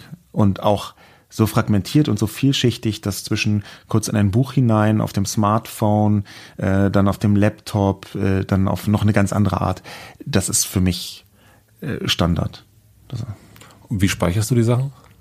Jetzt wird es gerade sehr, äh, sehr, sehr technisch. Das finde ich völlig in Ordnung, weil manchmal ja so in ganz simplen Erkenntnissen, mhm. wie jemand was macht, mhm. eine, ähm, ein, ein, ein Vorteil für, für das Publikum verborgen ist. Ich habe zum einen ein äh, offensiv selektives Gedächtnis entwickelt. Das heißt, ich versuche mir Sachen zu merken, die ich wirklich brauche und die ich wirklich mir merken möchte und habe das ideendarwinistisch für mich formuliert. Bedeutet, wenn ich mir unbedingt was merken wollte, aber ich es habe nicht geschafft, vielleicht hat es was zu sagen. Vielleicht hat, bedeutet das was, dass ich mir unbedingt das XYZ merken wollte, habe es aber nicht geschafft. Vielleicht ist, war die Idee gar nicht stark genug, um sich in den Vordergrund in meinem Gehirn zu drängen. Das ist die eine Herangehensweise und die ist sehr erleichternd, wenn man sie durchzieht. Und die andere ist, dass ich ein paar digitale Instrumente habe. Ähm, zum Beispiel eine kleine App namens Pocket, wo alles, was ich in irgendwelchen digitalen Medien sehe oder lese, äh, abgespeichert werden kann mit Schlagworten. Bin großer Schlagwort-Fan mhm. und kann. Das ist ein Wort, das gut zu dir passt, finde ich. Vielen Dank. Ein fantastisches Kompliment. Aber genau, genau auf so einer Verschlagwortung von fast allen Informationen, die ich zwischendurch für wichtig halte, beruht viel von meinem Job. Zu dem eben auch gehört, dann zu wissen, okay, wie ist denn die Social Media Situation in China gerade? Oder was hat eigentlich irgendwie die Klimabewegung zu tun mit einem kalifornischen Startup von 2016 oder so. Also solche, solche Fragen, die irgendwo in einem Artikel stehen, dann im Zweifel beantworten zu können und beziehungsweise recherchieren zu können, wo das eigentlich steht. Das ist etwas, was ich technisch abbilde. Hast du jemanden, der dir dabei hilft? Nein, ich habe es versucht, ähm, mit Leuten zusammenzuarbeiten, aber das schafft mein Gehirn nicht. Ein Mechanismus herzustellen, wo ich diesen Prozess auslagere. Das heißt, die Leute haben dann Sachen für mich recherchiert und die waren anschließend, auch wenn sie wichtig waren, einfach so wenig abrufbar für mich. Offenbar ist der Lernprozess, dass ich was lese und lerne, so wichtig für das Rememorieren, mhm. dass ich alleine den füttern kann. Und das ist auch etwas, da habe ich dann irgendwann aufgehört, zu irgendwelche so Rechercheleute anzufragen oder zu beschäftigen. Das geht eben nicht. Da musste ich mich dann mit abfinden. Ich finde es super mit dem ähm, da auch wieder das Thema Erlaubnis. äh, was sich so ein bisschen durchzieht durch unser Gespräch, was ich ganz schön finde, dass du auch was so Erinnern von Dingen, dass du sagst, dass du auch erlaubst, dass es eben nicht bleibt, ja. weil es nicht so wichtig ist und ähm, ich weiß nicht, wer das mal gesagt hat, the good shit sticks. Mhm. Ähm, finde ich auch irgendwie, äh, finde ich total super. Eben nicht so, ich muss mir das unbedingt merken und ähm, Menschen, die nachts im Schlafzimmer noch ein Buch daneben haben, weil sie denken, der geniale Einfall kommt da, sondern einfach zu sagen, wenn es wichtig ist, dann wird es irgendwie bleiben und wenn nicht, dann wird das schon mein Gehirn regeln. Also das finde ich super. Also ganz es gibt aus den Frühzeiten der sozialen Medien einen, eine Formulierung von einer jungen Person, junger Millennial, ein junger Mann, der das gesagt haben soll in einem Workshop in New York. Ähm, der, und diese Formulierung, die geht genau in diese Richtung, mhm. wie Menschen, die mit sozialen Medien aufgewachsen sind, eigentlich mit Informationen umgehen. Der mhm. hat nämlich in diesem Workshop gesagt, das kolportiert von einer Frau, die das intensiver erforscht hat, Important News will reach me. Mhm. Wenn es wirklich wichtig ist, dann wird es auf die eine oder andere Weise schon zu mir gelangen. Und wenn man dieser Haltung rangeht, das ist dieser Ideendarwinismus so ein bisschen, den ich mir da geborgt habe. Wenn man mit der Haltung rangeht, also wenn es wirklich so wichtig ist, dann wird mein Gehirn sich das schon merken. Wenn es wirklich so wichtig ist, dann wird es mich schon irgendwie erreichen. Wenn man mit der Haltung rangeht, dann hat man zumindest einen gewissen Startvorteil. Ich weiß nicht, ob die Haltung überall klug ist und überall total toll und für alle Beteiligten so zielführend, aber mir hat es sehr geholfen, mich so ein bisschen zu entspannen.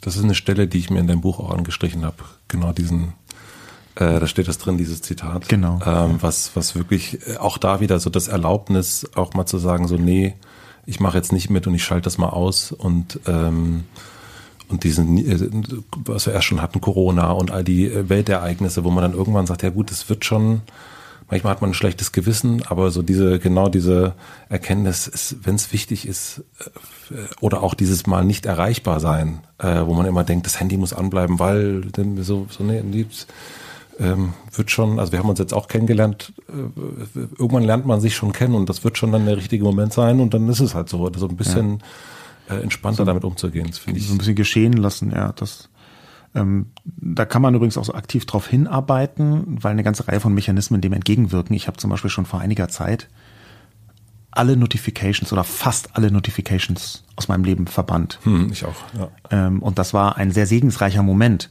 weil ähm, das zu einem Zeitpunkt war, als gerade zum Beispiel großen Medien mit irgendwelchen Eilmeldungsgewittern um die Ecke kamen und dann die Notifications dich so im Sekundentakt so pa, pa, pa, äh, zupflastern. Und in, wann, wann, war denn der Moment, als du die Notifications verbannt hast? Ähm, eine große Münchner Zeitung, ähm, ja. deren äh, Notifications ich immer hatte. Und ich bin immer, es gab ganz viele Momente, wo ich drauf bin, wo dann nichts war. Wo, wo dann, äh, wo dann so ein, so ein Halbsatz drin stand, wo ich gemerkt habe, okay, die wollen mich jetzt da irgendwie, die wollen mich da auf die Seite locken mit ja. irgendwie so äh, billig Scheiß, so in Anführungsstrichen. Und ich habe, dann habe ich es so angefangen, okay, das mache ich nicht mehr. Mhm. Also, dass ich mir keine Medien-Einmeldung mal mhm. reinhole, weil ich zu selten irgendwie wirklich was erfahren habe. Und dann habe ich bei mir auch, ich habe, äh, ich weiß nicht, wann es das erste Mal war, so wirklich handyfrei zwei Wochen, drei Wochen gemacht und gemerkt, es geht mir sehr, sehr gut. Ich habe sehr gute Bücher gelesen und sehr viel äh, man sagt ja immer so, man will, wie heißt das so, top of the game bleiben. Äh, weiß ich, irgendwie so eine Beschreibung gibt, aber eigentlich ist es doch viel besser, irgendwie zum Grund zu tauchen. Und äh, wenn man die ganze Zeit irgendwie in Nachrichten bekommt oder Nachrichten, dann ist man immer so natürlich top of the game, aber eigentlich manchmal muss man tief tauchen und das braucht ein bisschen mehr Ruhe, finde ich. Und ich habe dann angefangen, wirklich alles, also mich nicht mehr stressen zu lassen von Anrufen, Nachrichten. Ist natürlich auch jetzt so ein bisschen, also wir beiden alten Männer äh, ja. Talk, ne? Also jetzt die bisschen bedächtiger rein. Also ich, ich sehe die Vorteile von beidem, ne? dass ich die Notifications ausgemacht mhm. habe, schon sehr, sehr lange. Ähm, hängt eher damit zusammen, dass ich eine Konzentrationsstörung habe, ADS, mhm. Äh, und dass dieses ADS äh, äh, übersetzt bedeutet, dass ich so leicht aus dem Takt der Arbeit zu bringen bin, dass ich minimieren muss diese Standardablenkungen und da gehörten Notifications dazu. Ich merke aber gleichzeitig, dass so ein bestimmter Takt für mich sogar notwendig ist. Also wenn du sagst so on, on top of so irgendwas und dann tief tauchen, das ist für mich nicht so gegensätzlich wie für die anderen meisten anderen Leute. Mhm. Unter anderem deswegen, weil ich nicht nur merke, dass die Welt sich selbst insgesamt beschleunigt hat und du dieses tiefe Tauchen, da kannst du halt echt viel versäumen, was zum Verständnis notwendig gewesen wäre. Mhm. Ja, dann tauchst du tief und hast anschließend total tolles historisches Bild äh, zusammen archäologisiert und da hast die Welt von vor äh, drei Wochen super verstanden und in der Zwischenzeit sind zehn Sachen passiert ja. und du kriegst sie gar nicht mehr mit. Das ist nicht eine unmittelbare Gefahr, aber zumindest etwas, was man adressieren muss. Und da sehe ich eben, für mich persönlich ist so die richtige Mischung ganz gut, aber Notifications sind einfach das total ungeeignete Instrument. Ich hänge dafür häufiger am Tag auf Twitter. Mhm rum und schaue mir da eben die situativen News an, so dass ich bestimme, wann ich so, du hast es Top of the Game genannt. Weiß, es gibt aber auch irgendwie auch eine andere, ja, aber irgendwie ich will, ja, ich will auch so eine unternehmerische Floske gibt's ah, da. Ah, verstehe. Hm, aber ich krieg's ja auch gerade nicht zusammen. Aber Top of the Game ist trifft's vielleicht ganz. Ja, also dieses aktualitätsgetriebene, mhm. das gebe ich mir manchmal so richtig frontal, aber halt nur dann, wenn ich will und mhm. nicht, wenn eine große Münchner Zeitung gerade meint, dass irgendwie der Halbzeitstand von einem Zweitliga-Eishockeyspiel eine Eilmeldung wäre. Ja. Ne? Das, das ist, glaube ich, die richtige Dosierung hier. Ja, das ist äh, das selber aktiv zu gestalten. Das ist ähm, so, das, wir sitzen jetzt ja auch hier im Raum, wo eine Tür zu ist und mhm. ähm, also ich finde das auch gut, dass, es, dass nicht die ganze Zeit irgendjemand hier reinkommt und sagt, ey, sag mal, wollen wir mal schnell noch irgendwie was äh, und so weiter. Ich würde mal langsam zum Ende kommen wollen. Ja, tu das. Wenn das für dich in Ordnung ist. Ja. Mhm. Ich habe wirklich, das ist äh, wirklich ganz, ganz toll, finde ich, dass ich äh, meine also drei, vier Seiten voller Fragen, ich glaube, da ist, ähm, die sind nicht zu, äh, die sind nicht vorhanden. Aber es ist schön. nicht vorhanden heißt, du hast sie nicht benutzt, oder nee, was meinst du? Ich okay. habe eigentlich so gut wie nichts von ich benutzt, verstehe. was hier drin steht, was ich, was ich sehr, sehr schön finde. Ja, okay. ähm, das, aber die, die jetzt, die ich jetzt stelle, ja. die stehen hier drauf. Das sind sozusagen die, die letzten. Ähm, meistens drei, diesmal würde ich fünf nehmen. Ja. Ähm, was lernst du gerade, was du noch nicht so gut kannst? Meinen verschütt gegangenen Stil wieder zu entdecken. Da muss ich kurz nachfragen, was meinst du damit? Also Kleidungsstil? Insgesamt. Kleidungsstil. Ähm, ich habe eigentlich eine gute ästhetische Ader, habe sie bloß viel zu lange gar nicht berücksichtigt, auch mhm. aus einer Vielzahl von verschiedenen Gründen. Aber das wieder zu entdecken, äh, das, das lerne ich gerade neu. Schön. So wieder, also das heißt, Klamotten kaufen. Alles, also Klamotten, Wohnung, bestimmte äh, Form von Self-Care mhm. sogar. Ähm, das, das ist etwas, was man viel leichter vergisst, entlernt, viel leichter für so, so nebenbei mhm. ähm, hinten runterfallen lässt, als man vielleicht glaubt. Und dass so eine gewisse Freude auch daran einfach bestehen kann, sich mit schönen Dingen zu beschäftigen mhm.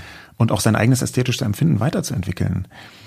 Das da, da bin ich häufiger in die Gefahr schon geraten und ich bin sehr froh, dass ich dieser Gefahr jetzt entgegenwirken kann.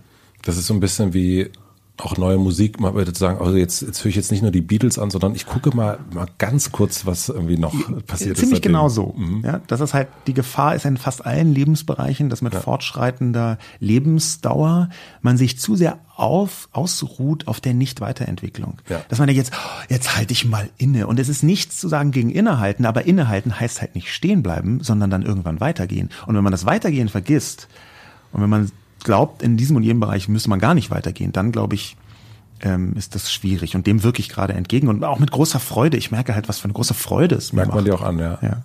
Wie du das so sagst. Ähm, was denken andere über dich, was vielleicht gar nicht stimmt? Ich glaube, sehr viele Sachen, die andere Menschen über mich denken, können zwar theoretisch stimmen, sind aber zu eindimensional, weil das Bild was ich von mir gezeichnet habe über lange Jahre in der Öffentlichkeit auch ein vergleichsweise eindimensionales war. Insofern ist so eine Komplexität, auch eine Komplexität in meiner Persönlichkeit und meiner privaten Persönlichkeit etwas, was häufig unterschätzt wird. Aber ich habe dazu beigetragen, insofern ist es jetzt auch nicht total überraschend. Was möchtest du gewesen sein? Ein guter Mensch, ein liebevoller Vater, eine Person, die bei allen Verwerfungen der Welt eine gewisse Aufrechtheit ihr Leben lang hat durchziehen können. Gibt es ein Buch oder ein Film, den man sich, dass man sich durchlesen könnte nach diesem Gespräch, was vielleicht passen könnte? Mein Lieblingsautor ist Öden von Horvath. Das Konzept Lieblings ist äh, einigermaßen schwierig, weil das bei mir wahnsinnig häufig wechselt. Also ich, morgens anders als abends und meine fünf Lieblingssongs sind im Mai andere als im Juni und so weiter. Aber das ist so eine gewisse Beständigkeit und ähm, eins seiner Bücher heißt Der ewige Spießer. Mhm. Das ist recht bekannt, das ist auch gar nicht so lang. Und da sind eine ganze Reihe von Erkenntnissen drin über die Welt am Anfang des 20. Jahrhunderts, beziehungsweise dann fortschreitend ähm, die auch heute noch ein sehr tiefes Verständnis über das Wesen der Menschen erlauben. Mhm. Und generell Öden von Horvath kann ich empfehlen und speziell dieses Buch, um reinzukommen. Mhm. Super. Und die letzte Frage, ähm, immer die letzte Frage, eine große Plakatwand am Alexanderplatz. Ähm, und Sascha Lobo, drauf, äh, Sascha Lobo darf draufschreiben, was dort für eine Woche für alle zu lesen sein wird. Was würdest du drauf schreiben? Es ist so, dass ich ähm, mit neapolitanischen Sprichworten erzogen worden bin, zum Beispiel. Also mhm. hauptsächlich italienische Sprichworte. Mein Vater kommt aus Argentinien, aber ist, hat in Italien gelebt und ähm, meine Mutter hat mich zwar äh, zeitlich intensiver erzogen und mein Vater hat dafür so, so eine Show äh, in vielen Bereichen gemacht und deswegen sind diese Sprichworte mir sehr präsent. Eines der vulgärsten Sprichworte aus Italien, aus Neapel, ist aber eins, was ich irgendwie in einer hinteren Kammer meines Kopfes für mitteilenswert befunden habe. Wer wartend lebt, stirbt scheißend. Das ist ein Sprichwort aus Neapel, was, glaube ich, vielen Menschen etwas geben kann. Es gibt eine deutsche Übersetzung gewissermaßen. Eine deutsche Entsprechung ist besser mhm. von Erich Kästner. Das ist ein wahnsinnig bekannter Spruch. Es gibt nichts Gutes, außer man tut es. Mhm. Ein bisschen anders mhm. gedreht, das kann man ja auf verschiedene Arten äh, denken. Aber dieser Spruch, den würde ich, glaube ich, dort sehen, in seiner Vulgarität. Also ich finde das dann auch in Ordnung, dass es so, so vulgär daherkommt, weil das so eindringlich dadurch Voll. wird. Und weil das so wichtig ist, dass man sich selbst, glaube ich, immer wieder überprüft, bin ich gerade eigentlich in so einem Wartemodus? Und das kann okay sein, aber es darf halt nicht zu lange anhalten, sondern ich glaube, dass es sehr sinnvoll ist, sich zu vergegenwärtigen, nicht nur diese Sterblichkeit, die mhm. damit dabei lebt, dabei ähm, äh, schwingt, sondern auch, dass man viel mehr in der Hand hat zu machen und viel mehr in der Hand hat zu verändern, als man zwischenzeitlich befürchtet. Also, das würde ich doch sagen, das, das nehmen wir doch mal als so einen richtig schönen Schlusspunkt für unser Gespräch. Vielen, vielen herzlichen Dank, dass du Danke dir. den ähm, Vorhang aufgemacht hast und äh, so dieses äh, die Eindimensionalität ähm, so, so, so rausgeschmissen hast. Das äh, hat mir große Freude bereitet und vor allen Dingen, dass ich auch so wenig Fragen äh, von meinen Zetteln ablesen musste. Das fand ich sehr schön. Vielen herzlichen Dank. Danke fürs Einladen. Vielen, vielen herzlichen Dank fürs Zuhören. Ich hoffe, euch hat die Folge genauso begeistert wie mich. Ich hoffe, euch hat sie auch ein bisschen überrascht. Ich habe hier immer noch drei Zettel vor mir liegen, die nicht abgearbeitet worden sind. Aber ich kann mir vorstellen, dass Sascha vielleicht eines Tages nochmal wiederkommt und wir dann diese ganzen Fragen nochmal durchgehen. Mich würde es auf jeden Fall freuen. Ich hoffe euch auch. Ich freue mich wie immer, wenn ihr diesen Podcast weiterempfiehlt. Vielleicht waren da Themen drin, die gerade eine andere Person in eurem Freundeskreis gerade beschäftigt. Dann leitet sie gern weiter. Und ich freue mich auch immer, wenn ihr mir schreibt, wo ihr Hotel Matze gerade so hört. Ich bekomme in letzter Zeit viel, viel Post von Menschen, die joggen, zum Beispiel zu Hartmut Rosa äh, auf irgendwelchen Feldern unterwegs sind und äh, Resonanz spüren. Das freut mich sehr. Vielen herzlichen Dank für die vielen Zuschriften. Vielen Dank für die redaktionelle Unterstützung an Anni Hofmann, an Jan Köppen für die Musik, an meine Supporter Heineken, Motelbonn und Closed. Und normalerweise gibt es jetzt am Ende immer eine kleine Podcast-Empfehlung zum direkten Weiteren. Natürlich könnt ihr den Debatten-Podcast von Sascha Lobo hören, aber ich möchte euch heute meinen Newsletter empfehlen. Den habe ich schon mal empfohlen, aber das mache ich jetzt einfach nochmal. Der nennt sich High Five und da teile ich einmal die Woche, immer freitags, fünf Dinge, die mich in der vergangenen Woche begeistert haben. Das können neueste Podcasts sein, das können Bücher sein, das können Zitate sein, Filme. Alles, was ich so lese, was mir so begegnet und ich besonders finde, das teile ich dort. Den Link für die Anmeldung zum High Five Newsletter, den packe ich einfach in die Show Notes. So, ich gehe jetzt raus. Ich wünsche euch noch einen schönen Tag, eine gute Nacht, einen schönen Morgen. Viel, viel Spaß beim durchs Feld joggen und ähm, beim durchs Internet scrollen. Ähm, ja, bis nächste Woche. Danach ist erstmal Sommerpause. Euer Matze. Tschüss.